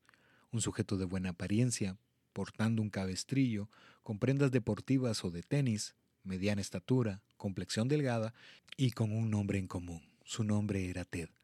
La descripción también era común o compartían similitudes. Cabello castaño claro, rubio, quebradizo, nariz afilada, pómulos marcados y quien conducía un Volkswagen Beetle color metálico. Ott y Naslon tenían características similares a las víctimas previas, sobre todo la ausencia de signos de violencia, a excepción del caso Healy y de Parks, donde no existían resto parecía haber ido por propia cuenta con el individuo y con estos datos llegaron a la conclusión que estaba suelto un asesino de jóvenes mujeres y el retrato computarizado tanto en medios de comunicación escritos, la televisión y por medio de volantes con el rostro de Ted comenzaría a dispersarse por la mayoría de las zonas del estado de Washington. Liz había encendido el televisor y observó el hecho, una noticia en la que las desapariciones continuaban en aumento, pero esta vez tenían un posible sospechoso. Liz se percató de las coincidencias desde la apariencia hasta el auto que conducía, el mismo que Ted, solamente lo que variaba era el color, porque el de Bondi era un dorado tenue y en los medios de comunicación hablaba que era un color metálico, un color como grisáceo pero la mente de Liz estaba fuera de sitio, porque si bien Bondi no era un novio modelo, pues no se consideraba, o al menos ella no creía que, era un criminal, al menos de ese tipo. Pero la estupidez de quien se creía incapturable le había traicionado Y pues el retrato había llegado incluso hasta los escritorios de la agencia de emergencia y los compañeros solían realizar bromas a Bondi por los aspectos parecidos con el sospechoso y todo estaba bastante extraño, incluso en voz de Carol Bond, cuando después dio mm, algunas declaraciones, ella mm, también había confirmado esta, mm, este deterioro físico en la vida de Bondi y que no soportaba las bromas en relación a esto. Liz había comenzado a atar cabos, el cabestrillo, el relato de una mujer que hablaba del acercamiento de un sujeto con muletas solicitando apoyo, cuando Bondi en sí no necesitaba ni el cabestrillo ni las muletas, el notable parecido, las prendas femeninas, sus ausencias y otros aspectos que ponían a la mujer entre en las tierras entre la razón y el sentir. Como suele suceder al abrir una línea para recibir datos o denuncias de avistamientos de los sospechosos, cientos de llamadas ingresaron a las ladas telefónicas de la policía. Eran señalados sujetos que encajaban en la descripción y otros que eran todo lo contrario, pero por su actuar errático o violento eran posibles candidatos. Más al momento en que era puesta una recompensa por información, pues gran parte de estas denuncias eran descartadas por la poca evidencia que mostraban, Liz, tras escuchar en voz de rostros conocidos el parecido entre su novio y el sospechoso, pues tomaría el valor para mm, acercarse al teléfono y llamar a la policía para declarar que Ted era quien buscaba.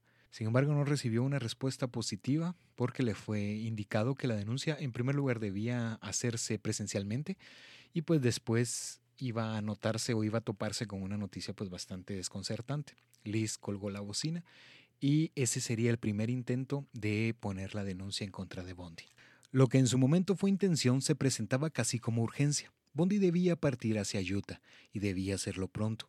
Liz intentaba retrasar el viaje, pero prueba a prueba desfilaban a sus ojos el descubrimiento de un hacha debajo del asiento del pasajero del auto de Bondi, un cuchillo, las esposas que también algunos de los que habían compartido en su tiempo eh, que estuvo cerca a la política habían visto ciertos patrones que eran bastante extraños o fuera de lo normal. El cambio radical de apariencia porque se había cortado completamente el cabello, lo cercano al cuero cabelludo, se había dejado crecer la barba y las expresiones ansiosas y alteradas de Bondi estaban completamente fuera de control. Todo parecía señalar lo más obvio y por lo tanto lo más difícil de aceptar para Liz. Bondi era un asesino. Tras largas despedidas y retrasos en su viaje a Utah, Bondi empacó sus cosas con la promesa de una mejor vida para ambas mujeres, hablando de Liz y de su hija, y tomó la ruta que le condujo hacia el estado a inicios del mes de septiembre de 1974.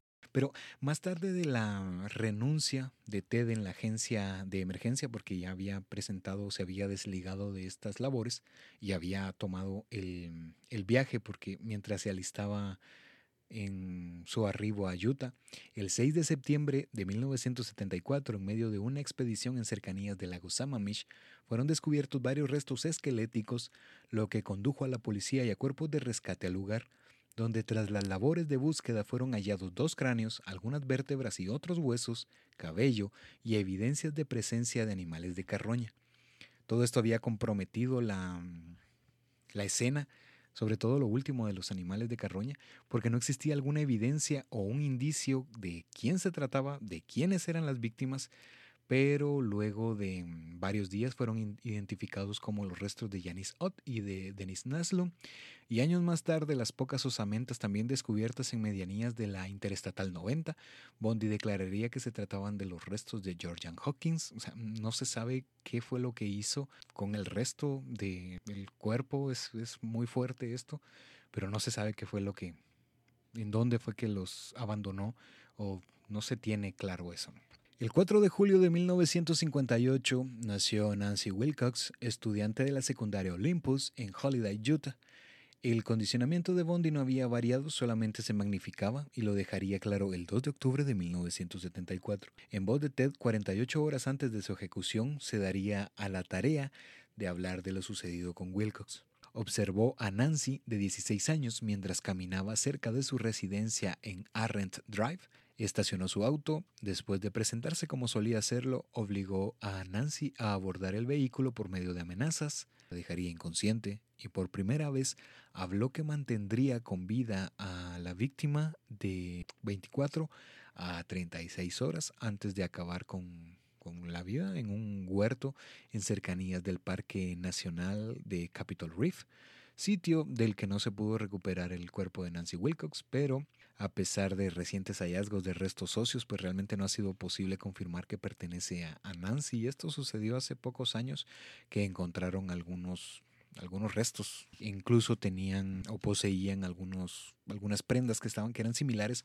al reporte de desaparición, pero no, pese a las pruebas, no se ha llegado a establecer que realmente son los de o pertenecían a, Nancy Wilcox. En paralelo, las declaraciones y posibles acusaciones de Liz estaban comenzando a realizar porque en Washington habían sido descartadas por los investigadores estos señalamientos por parte de Liz porque Bondi no encajaba en el perfil de un asesino, similar a lo que en su momento había ocurrido en sus años de adolescente, pues las personas consideraban que Bondi era incapaz de realizar crímenes de esa naturaleza y lo que dio paso a ser descartado en su totalidad pues fue la presentación de fotografías de Ted a los testigos del lado Sammamish, los que afirmaron que no era el mismo sujeto que había secuestrado a Janice y a Denise y esto lo habíamos mencionado en este acercamiento a la Universidad de Temple antes de mm, intentar una nueva relación con Diane Edwards, porque había estado envuelto o había estado cercano a algunas obras o al estudio de, mm, de, caracterización y de papeles en las obras de la Universidad esta de Temple. Entonces puede ser que por ahí fue que aprendió cómo desempeñarse al estar en público. Mientras eso sucedía, lo que Bondi desconocía era el como el actuar de su novia, comenzaba a crear lazos en la comunidad mormona, sitio al que Ted asistiría con regularidad, llegando al punto de reafirmar la aceptación de dicha religión. Bondi era bastante querido, bien aceptado por los adeptos a dichas creencias, con base a la personalidad amigable y servicial del asesino. El 4 de julio de 1957 nació Melissa Ann Smith. Melissa era hija de Lois Shirley Smith, jefe de Midville, era la mayor de dos hermanas, hablando de Jolie, quien había nacido en 1959, y al ser una pequeña comunidad los hechos violentos eran casi nulos. Sin embargo, su, porque su padre pues era policial, era policial, su padre era oficial de policía, las precauciones eran dictadas con regularidad, pero el 18 de octubre de 1974, Melissa recibió un llamado urgente de una de sus amigas más cercanas, quien había roto relación con su pareja sentimental. Smith arribó a una pizzería en cercanías de Fashion Place Mall, que al paso de varias horas pues dispuso dirigirse a su residencia en busca de sus pertenencias para asistir a la fiesta organizada esa misma noche. Al abandonar la pizzería, su camino fue interrumpido por Bondi, quien solo se limitó a aceptar su autoría sin brindar mayores detalles de lo que había hecho o lo que había ocurrido después que Melissa había abordado su vehículo. Pero ante los golpes contundentes en la región craneal, se deduce que fue golpeada con la palanca que empleaba pues, generalmente para poder someter o reducir a sus víctimas. La denuncia de la desaparición de Melissa fue puesta a la madrugada del 18 de octubre y serían dos desapariciones en menos de 30 días ya en Utah, pero pues el padre de Melissa y el resto de los oficiales comenzaron con la labor de búsqueda y comenzaba a suceder o a crearse el mismo patrón que había pasado en Washington meses atrás. El cuerpo de Melissa fue encontrado el 27 de octubre con señales de violencia. La celebración del Halloween de 1974 había dado inicio lo que condujo a cientos de personas entre jóvenes y niños a deambular en las calles de Salt Lake. El mismo año del nacimiento de Melissa, nació el 21 de agosto de 1957 Laura Ann Amy. Ella era hija única del matrimonio conformado por James y Shirley Amy en Lehi, sitio del estado de Utah.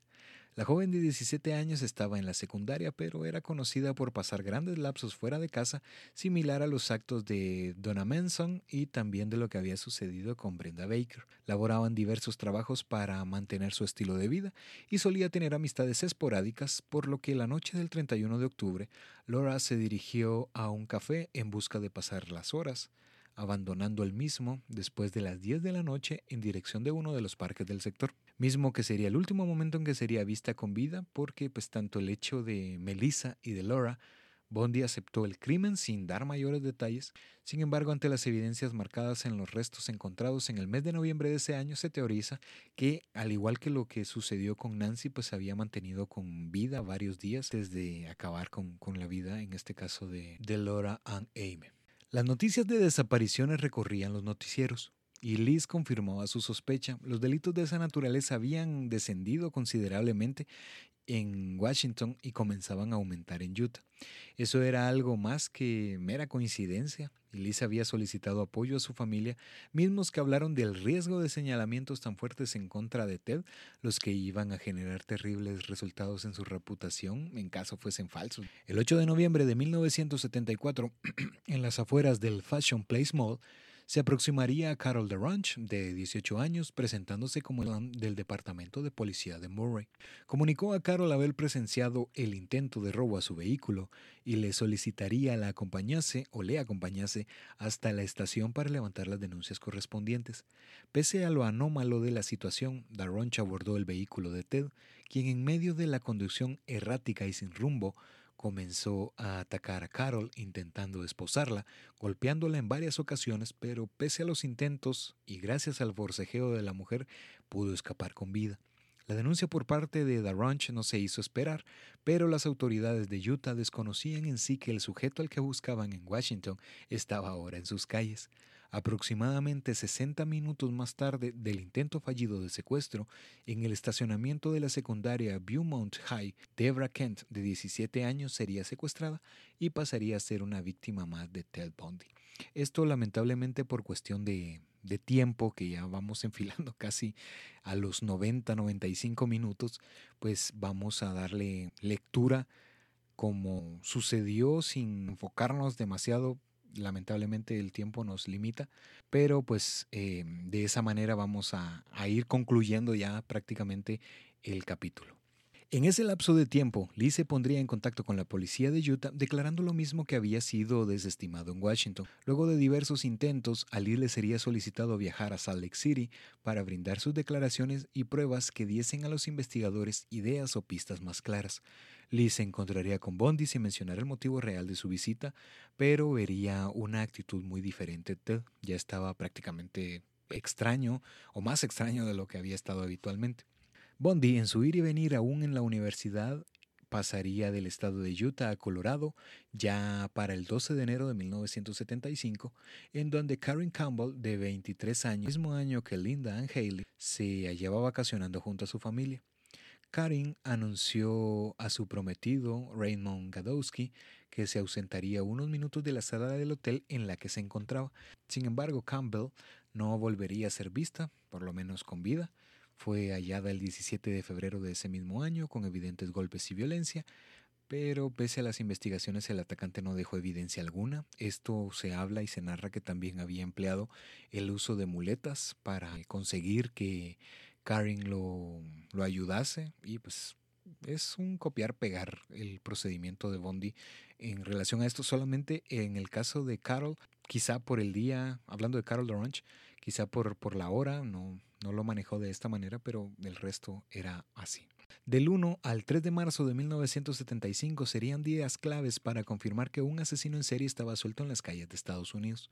En las zonas boscosas de Taylor Mountain serían hallados más restos humanos, los que correspondían a Linda Healy, Susan Rancourt, Roberta Parks, Brenda Ball y según declaraciones de Bondi, en dicho sitio también habían sido abandonados los restos de Donna Hill, pero esto último no, no fue encontrado o al menos no fue descubierto. Por esto hablábamos del cementerio de Bondi, donde poco a poco se fueron eh, se fue nutriendo y estas víctimas llegaron a, terminar con su vida ahí. Doce días después de los hallazgos, Bondi secuestró a Julie Cunningham, de 26 años, cuando se dirigía a una taberna en Vail, Colorado. Había usado nuevamente las muletas para solicitarle apoyo a Julie para cargar unas pesadas botas eh, para esquiar a su automóvil. La mujer aceptó brindarle la ayuda al sujeto, pero por desgracia su cuerpo a la fecha no ha sido encontrado la sed de sangre del asesino pues no se saciaba porque el 6 de abril de ese mismo año Dennis Oliverson se encontraba en una situación mental poco favorable. Había discutido horas antes con su esposo, por lo que decidió ir a casa de sus padres, ubicado en Grand Junction, en Colorado, sitio donde fue encontrado Weavers. Y pues Dennis no volvería aquella tarde, pero tampoco le fue posible llegar hasta la casa de sus padres y al igual que lo sucedido con Julie Cunningham, sus restos tampoco han sido encontrados. Nueve días después de la desaparición de Oliverson, Melanie Cooley, de 18 años, se sumaría a la lista de Bondi. Desapareció cuando regresaba del instituto. Un trabajador de camino descubrió su cadáver el 23 de abril. Y pues Melanie había sido golpeada con una barra y tenía las manos atadas a la espalda, mientras una funda de almohada estaba fuertemente anudada alrededor de su cuello. El terreno de crímenes de Ted Bundy se extendía poco a poco. También en Idaho, el 6 de mayo, atacó a Lynette Culver, de 12 años, quien desapareció de la escuela secundaria en Pocatello. Existen testigos que afirmaban que abandonó el campus durante el almuerzo y otros también que señalaban que fue vista subiendo a un autobús pero Bondi confesó haber sido el artífice del hecho y haber arrojado pues, sus restos al río Snake. Sin embargo, el cuerpo pues, nunca fue encontrado. Además, Ted proporcionó detalles convincentes, pero las autoridades no aceptaron del todo su versión, por lo que el primero de julio, Shirley Robertson, de 24 años, tomó la decisión de viajar por el país practicando autostop. Al paso pues, de varios días se notó su desaparición Existen testigos que vieron a, la mujer en una gasolinera conversando con un hombre que conducía, que conducía un viejo camión. Pocos días después del regreso de Bondi a Utah, el 28 de junio de 1975, Susan Curtis desaparecería del campus de la Universidad de Brigham Young y pese a las palabras y detalles del depredador, el cuerpo de Curtis tampoco ha sido encontrado. La búsqueda continuaba en Washington, Pese a que parecía que habían cesado los ataques gracias al relato robot del asesino, Elizabeth y varias personas que conocían a Ted se pondrían nuevamente en contacto con la policía sugiriendo que el novio de Liz era el responsable de las muertes. Y luego al seguimiento, porque ya Liz había informado de mm, ciertas cosas similares, y, pero no, no sabían que era el oficial Rosland el que atacó a Carol DeRonch pero las horas del 16 de agosto de 1975 marcarían el principio del fin de Ted Bundy cuando conducía por uno de los barrios de Utah. Uno de los patrulleros se percató que un automóvil deambulaba por las quietas calles, por lo que comenzó a darle seguimiento. Tras darle alcance, le fue solicitado al conductor un examen de rutina. Bondi se presentó como un estudiante universitario, pero el oficial no prestó demasiada atención en sus palabras. Ted intentó darse a la fuga y cuando fue inspeccionado el vehículo, fue descubierto una serie de objetos que alertaron al oficial de policía que algo realmente no estaba, no estaba bien o no era del todo normal. En el auto se encontró una palanca de metal, esposas, cintas y otros objetos que dieron inicio a una investigación a gran escala en torno a Theodore Robert Bundy. El detective Jerry Thompson poseía fuertes sospechas en contra de Ted, tanto del intento de secuestro de Carol DeRonch como de las desapariciones existentes. Bondi era un manipulador por excelencia y jamás perdió la postura ante los constantes ataques del interrogador. Primero sería inspeccionado a detalle el auto. Bondi ya no tenía el auto en posesión hablando del Beetle, pero las autoridades lo recuperaron y habían hecho un análisis minucioso tanto a el auto como a el sitio donde vivía Bondi, donde la policía halló varias evidencias, entre ellas un folleto que correspondía a las estaciones de esquí en Colorado, lugar del que había desaparecido Carrie Campbell. Y curiosamente, esto fue algo extraño, pero no encontraron una serie de fotografías e imágenes de alguna de las víctimas de Bondi.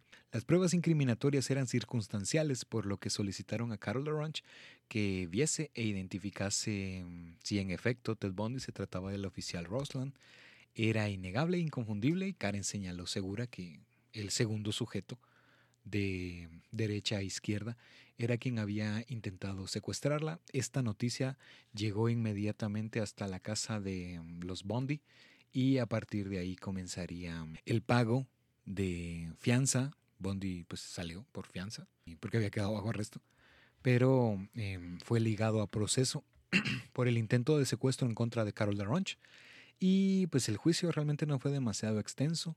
El 23 de febrero de 1976 daría inicio el litigio por secuestro agravado. Ted Bundy poseía en ese momento 29 años e ingresó en la sala con la supuesta certeza y con la confianza que no existían pruebas suficientes en su contra. Sin embargo, Carol Darrange lo señaló como el hombre que había intentado secuestrarla y amenazó con matarla. Bundy negó conocerla, pero carecía de una coartada convincente. Luego de los cortos procesos, el 30 de junio de 1976 fue sentenciado a una condena de 15 años, de 1 a 15 años de prisión con posibilidad de libertad condicional.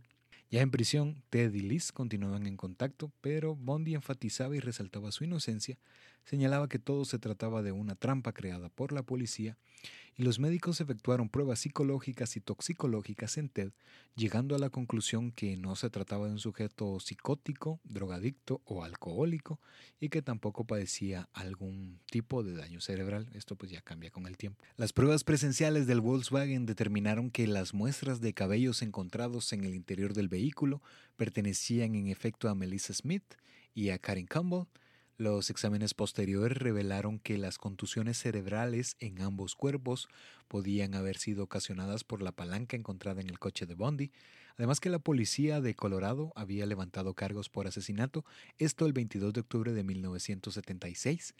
Ya para abril de 1977 fue trasladado a la prisión del condado de Garfield, en Colorado, y en los preparativos de su segundo juicio, Bondi despidió a sus abogados y decidió defenderse él mismo por este motivo, pues le era permitido visitar la biblioteca de la corte de Aspen en Colorado.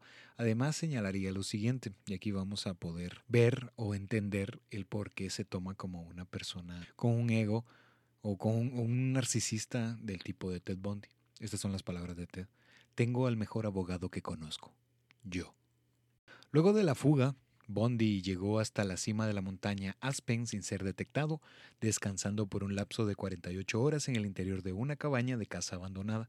Decidió movilizarse, perdiendo la orientación, vagando por horas alrededor de la montaña, perdiendo dos senderos que bajaban de la misma, hablando de la montaña, a su destino previsto, la ciudad de Christed, y los pobladores sabían del peligro que representaba que Bundy deambulase por las calles, por lo que solían pasearse armados en busca del criminal, algo que el mismo Ted experimentaría al estar enfrente con uno de los pobladores a quien por medio de artimañas convenció que se trataba del sujeto equivocado.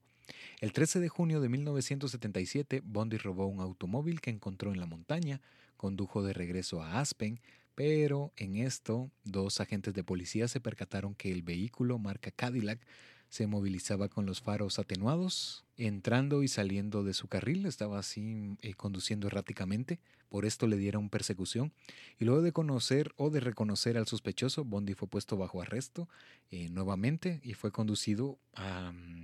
A la cárcel o a la prisión y pues le fue redoblada la, la seguridad. Ted estaba de nuevo tras las rejas, pero esos días en libertad serían el motivo que le impulsaría a idear un plan con tal de abandonar la cárcel. Al paso de varias semanas, Ted comenzó a perder peso de forma acelerada, había adquirido dos herramientas esenciales en secreto, la hoja de una filosa sierra y un total en efectivo cercano a los 500 dólares. Debía apresurarse en poner en marcha el plan, y su traslado a otra prisión se consumaría en los primeros días de 1978, por eso tenía los, el tiempo contado.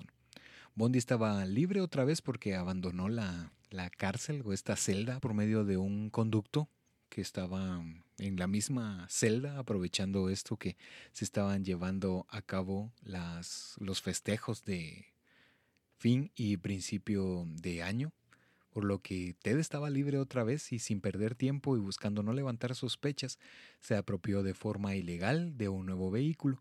Sin embargo, luego de fallas mecánicas por la fuerte nevada de aquella madrugada de Año Nuevo, un sujeto detuvo la marcha a mitad de la Interestatal 70 y ayudó a Ted Bundy a llegar a Vail.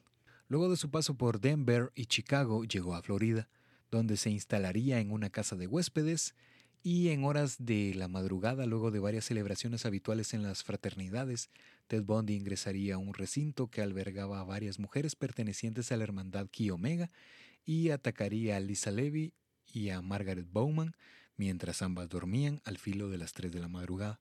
Arremetió en contra de Karen Chandler y de Kathy Kleiner y por si lo anterior fuese poco, para su retorcidamente seguido abandonar la casa de Ki Omega, Bondi interrumpió en otra vivienda a pocas cuadras de distancia, golpeando e hiriendo gravemente a Cheryl Thomas estudiante de la Universidad Estatal de Florida.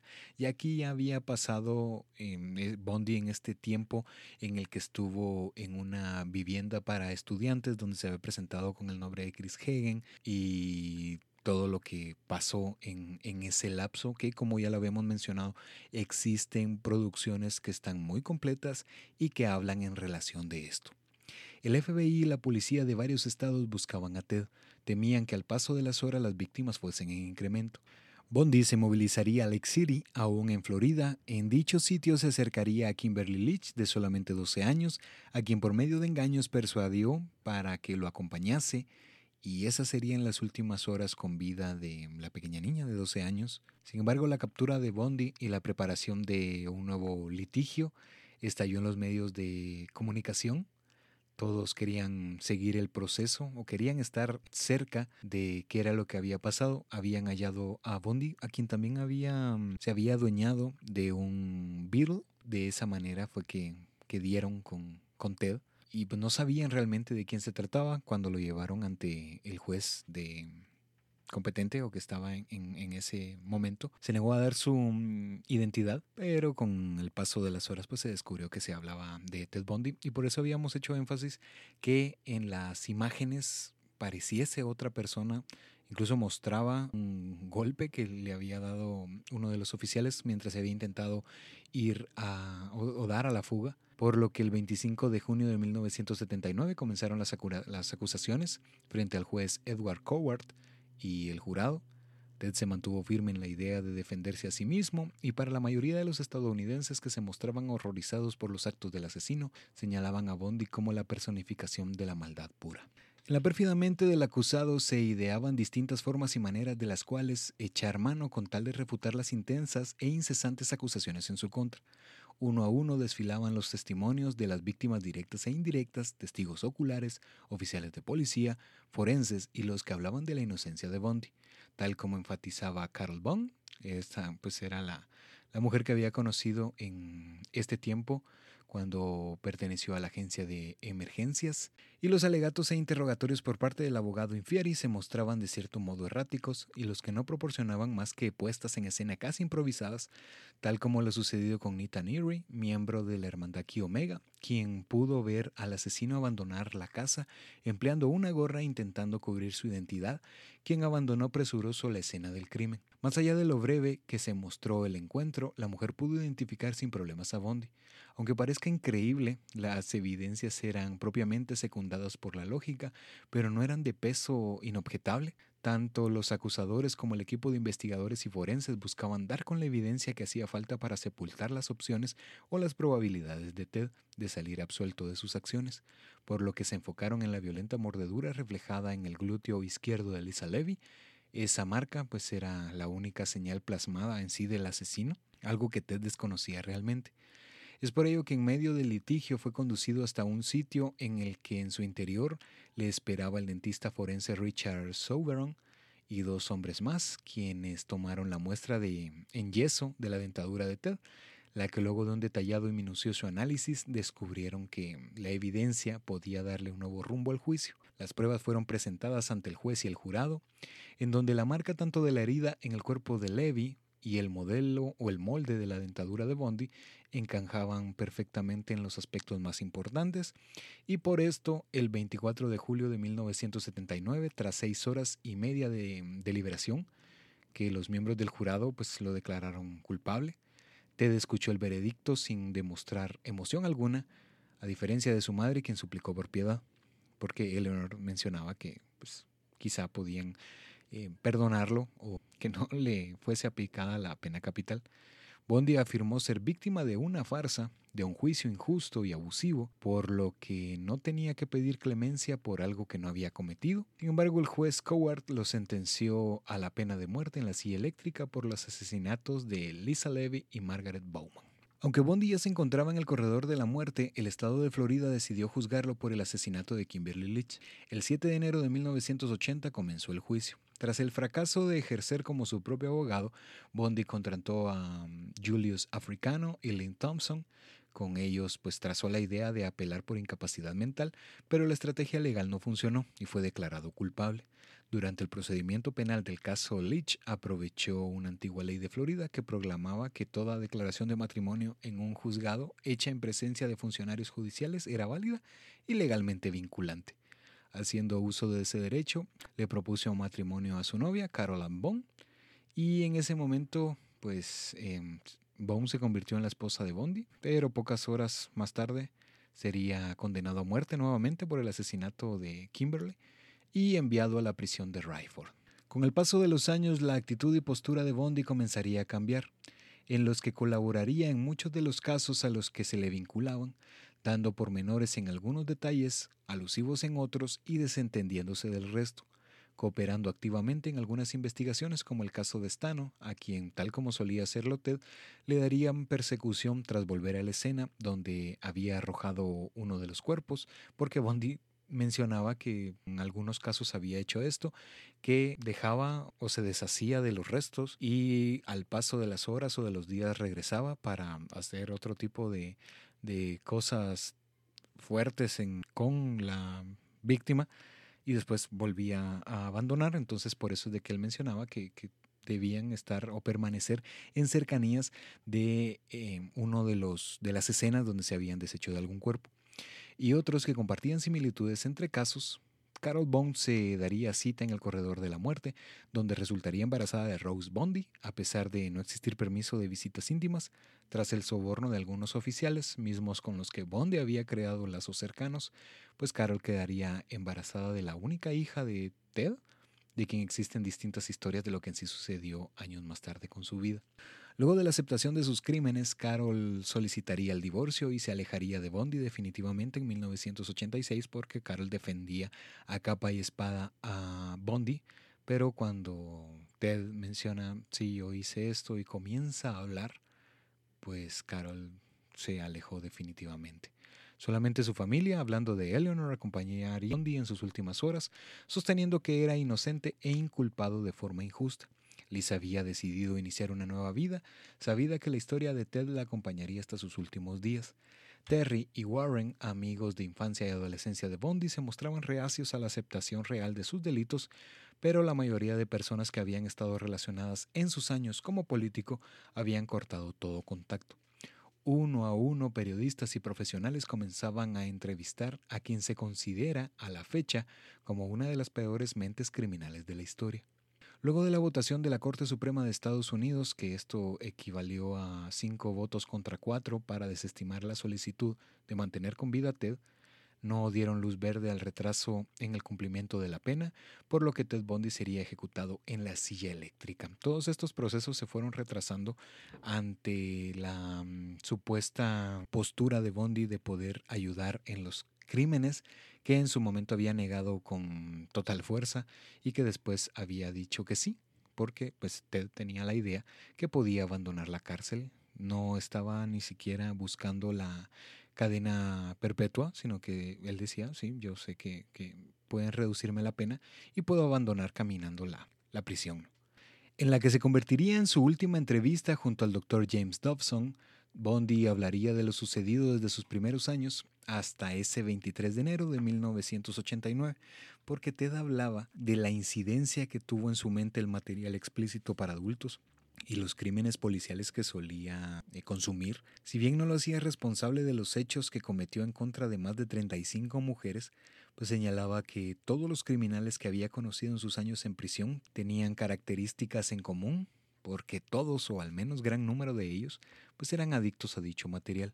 Agregó que la televisión también compartía parte de culpa tratando de profetizar que en el futuro, si esto se mantenía, pues existirían más personas como él que ante mm, toda la violencia a la que pueden ser expuestos, pues llegarían a actuar de la forma que lo hizo. La postura de control y de seguridad de Bondi en comparación con sus primeras entrevistas, en esta última, se mostraba pues bastante inquieto, temeroso, asustado y con expresiones que reflejaban o que reflejan ira, tristeza, impaciencia y miedo. Y esto ustedes lo pueden eh, ver, pueden buscar la entrevista con el doctor James Dobson por si pues, no la han visto. La última noche de Ted inició con su última cena, un burrito, arroz eh, y ensalada, aunque también están los que hablan de huevos fritos y papas con pan y mermelada. Esto se habla que una fue burrito y arroz y otra que puede haber sido huevos fritos y papas. Fue visitado por James Bond, ministro metodista, abogado y amigo de Bondi, quien escucharía las palabras del criminal, dando el perdón cristiano de sus hechos. Además que Ted habló con Eleanor por teléfono una última vez y en las primeras horas del 24 de enero de 1989, cientos de personas se habían dado cita en las afueras de la prisión Rayford, en Florida, para presenciar la ejecución de Ted Bundy. En contraparte, también lo harían aquellos que alegaban que la pena de muerte no era la solución en estos casos, más medios de comunicación, periodistas y reporteros que estaban, a la, estaban expectantes en la escena. Theodore Robert Bundy, de 42 años, se pondría de pie y abandonaría su celda con esposas en ambas manos y tobillos y sería conducido hasta el pabellón de preparación. Ted tomó una ducha, le fue afeitada la cabeza, colocado pantalones azules y una playera blanca. Ted Bundy, aquel que en múltiples ocasiones recorrió el camino en compañía de mujeres que sabía que no volverían de él con vida, lo hacía esta vez siendo él quien no regresaría del corredor de la muerte. Las puertas fueron abiertas, donde esperaban los doce civiles que forman parte como testigos de la ejecución, periodistas y medios de comunicación. Esta vez Ted no sonreía como solía hacerlo en los juicios, poseía una expresión seria y con miedo. Fue colocado en la silla y puesto los sujetadores en ambos brazos, piernas, pecho, y le fue cubierto el rostro. Ted Bond inferiría sus últimas palabras. Me gustaría que dieran mi amor a los míos. Los oficiales dieron la señal y la energía recorrió todo el cuerpo de Bondi a través de la gorra metálica que sostenía sobre la cabeza y así a las 7 con 16 minutos de la mañana concluyó uno de los peores capítulos en la historia criminal. Los restos de Ted Bundy fueron cremados y no tuvo un funeral público. Se sabe que había solicitado que sus cenizas fueran esparcidas en la cordillera de las Cascadas en Washington, sitio donde se encontraron al menos cuatro de sus víctimas. Y esto fue, o esto le dio el punto final a la historia de Ted Bundy. Bien, y con esto llegamos al final. Esta es la tercera y última entrega de Ted Bundy. Estuvimos conociendo lo que sucedió, lo que se toma como una de las historias más extensas en lo que a criminalidad refiere. Lo vimos en los capítulos 16, no, 17, 18 y 19. Y tal como habíamos em, dicho, vamos a hablar un poco de em, cuáles son las producciones que existen por si ustedes quisieran eh, tener acceso. Bueno, ya que se ha conocido un poco más a detalle esta historia, pues pueden buscar esta, si no recuerdo mal, está en Prime, que habla de Ted Bundy, del director Matthew Bright. Esta fue estrenada en el año 2002 y en ella se muestra al Ted asesino un poco más eh, cambiante de mm, expresión y de actos y de personalidad. Pero aquí se plasma solamente los inicios, o sea, en la Universidad de Washington es donde empieza la peli y pues se mm, toca lo sucedido en en algunos crímenes y la pena de muerte. No se hace mucho hincapié en los juicios, pero pues si quisiesen saber un poco más qué fue lo que pasó en este lapso, pues es recomendable ver Durmiendo con el asesino, es donde se plasma en sí la fase de, de galanteo y la fase de captura. Ahí se da mayor enfoque al proceso legal de Ted Bundy, mismo que considerando se acerca más a la verdadera personalidad de Liz porque en esta eh, película de mm, Ted Bundy de 2002, ahí se muestra los, los cambios o la insistencia por parte de Liz, pero considero que en Durmiendo con el asesino sí lograron acercar lo que realmente pasó o la forma en la que Liz actuaba. En esta misma se añade la presencia de un sujeto de oficina que pasa a formar parte de la vida de la exnovia de Ted Bundy. Eso no sucedió en la vida real, pero pues entendemos que es parte de la, de la adaptación y sobre todo que se reducen muchos de los personajes que estaban en, torno a, Liz en uno solo, que fueron los que estuvieron eh, brindándole apoyo, que fueron los que vieron por Liz. Está las cintas de Bundy, también del año 2019, que esto se toma porque había sido en conmemoración de los 30 años de la, de la ejecución y en voz del criminal se conocen un poco más a detalle lo, lo que aquí intentamos plasmar. También está Falling for a Killer o Enamorada de un asesino que está, al menos por el nombre y por lo que se fue tomando, pues sí dio un poco de qué hablar. Pero se narra la historia de, desde el punto de vista de Liz Kendall, hablando de Liz, de las familias y de las víctimas de Ted Bundy, pues ahí van a, encontrar un, poco, un poco más a detalle quiénes eran, cuáles eran las, las historias de, de las familias. Libros hay muchísimos, por si los oyen más em, de, de libros tenemos o encontramos el Ted Bundy Murders de Kevin Sullivan, El extraño de al lado de Anne Rule, The Only Living Witness de Stephen Michaud o Michaud, no sé cómo se pronuncia, The Phantom Prince de Liz Kendall, Algo Malvado de Catherine Vega. Este Algo Malvado, pues em, no se suele recomendar libros, pero esta historia, esta historia está bien adaptada porque toma como inicio la vida de Rose Bondi y que descubre mm, una serie de, diarios bastante recomendable. Algo malvado de Catherine Vega. También está Bondi de Robert Keller. El nacimiento criminal y su comportamiento de Brian Escobar o de Brian Escobar.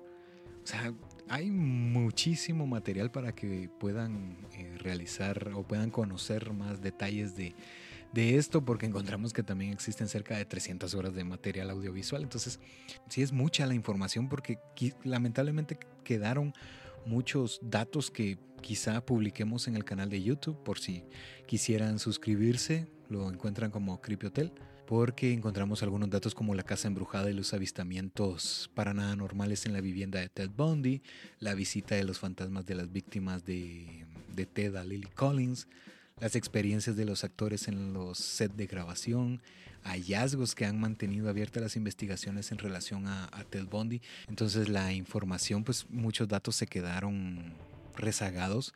Pero em, gracias por llegar hasta acá. Esperamos que la siguiente semana pues ya Karen pueda estar incorporada nuevamente con, con nosotros.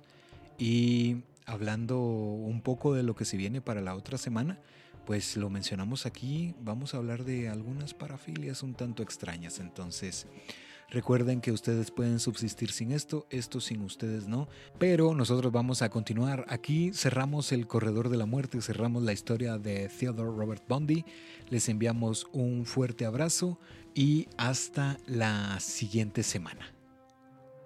Chao.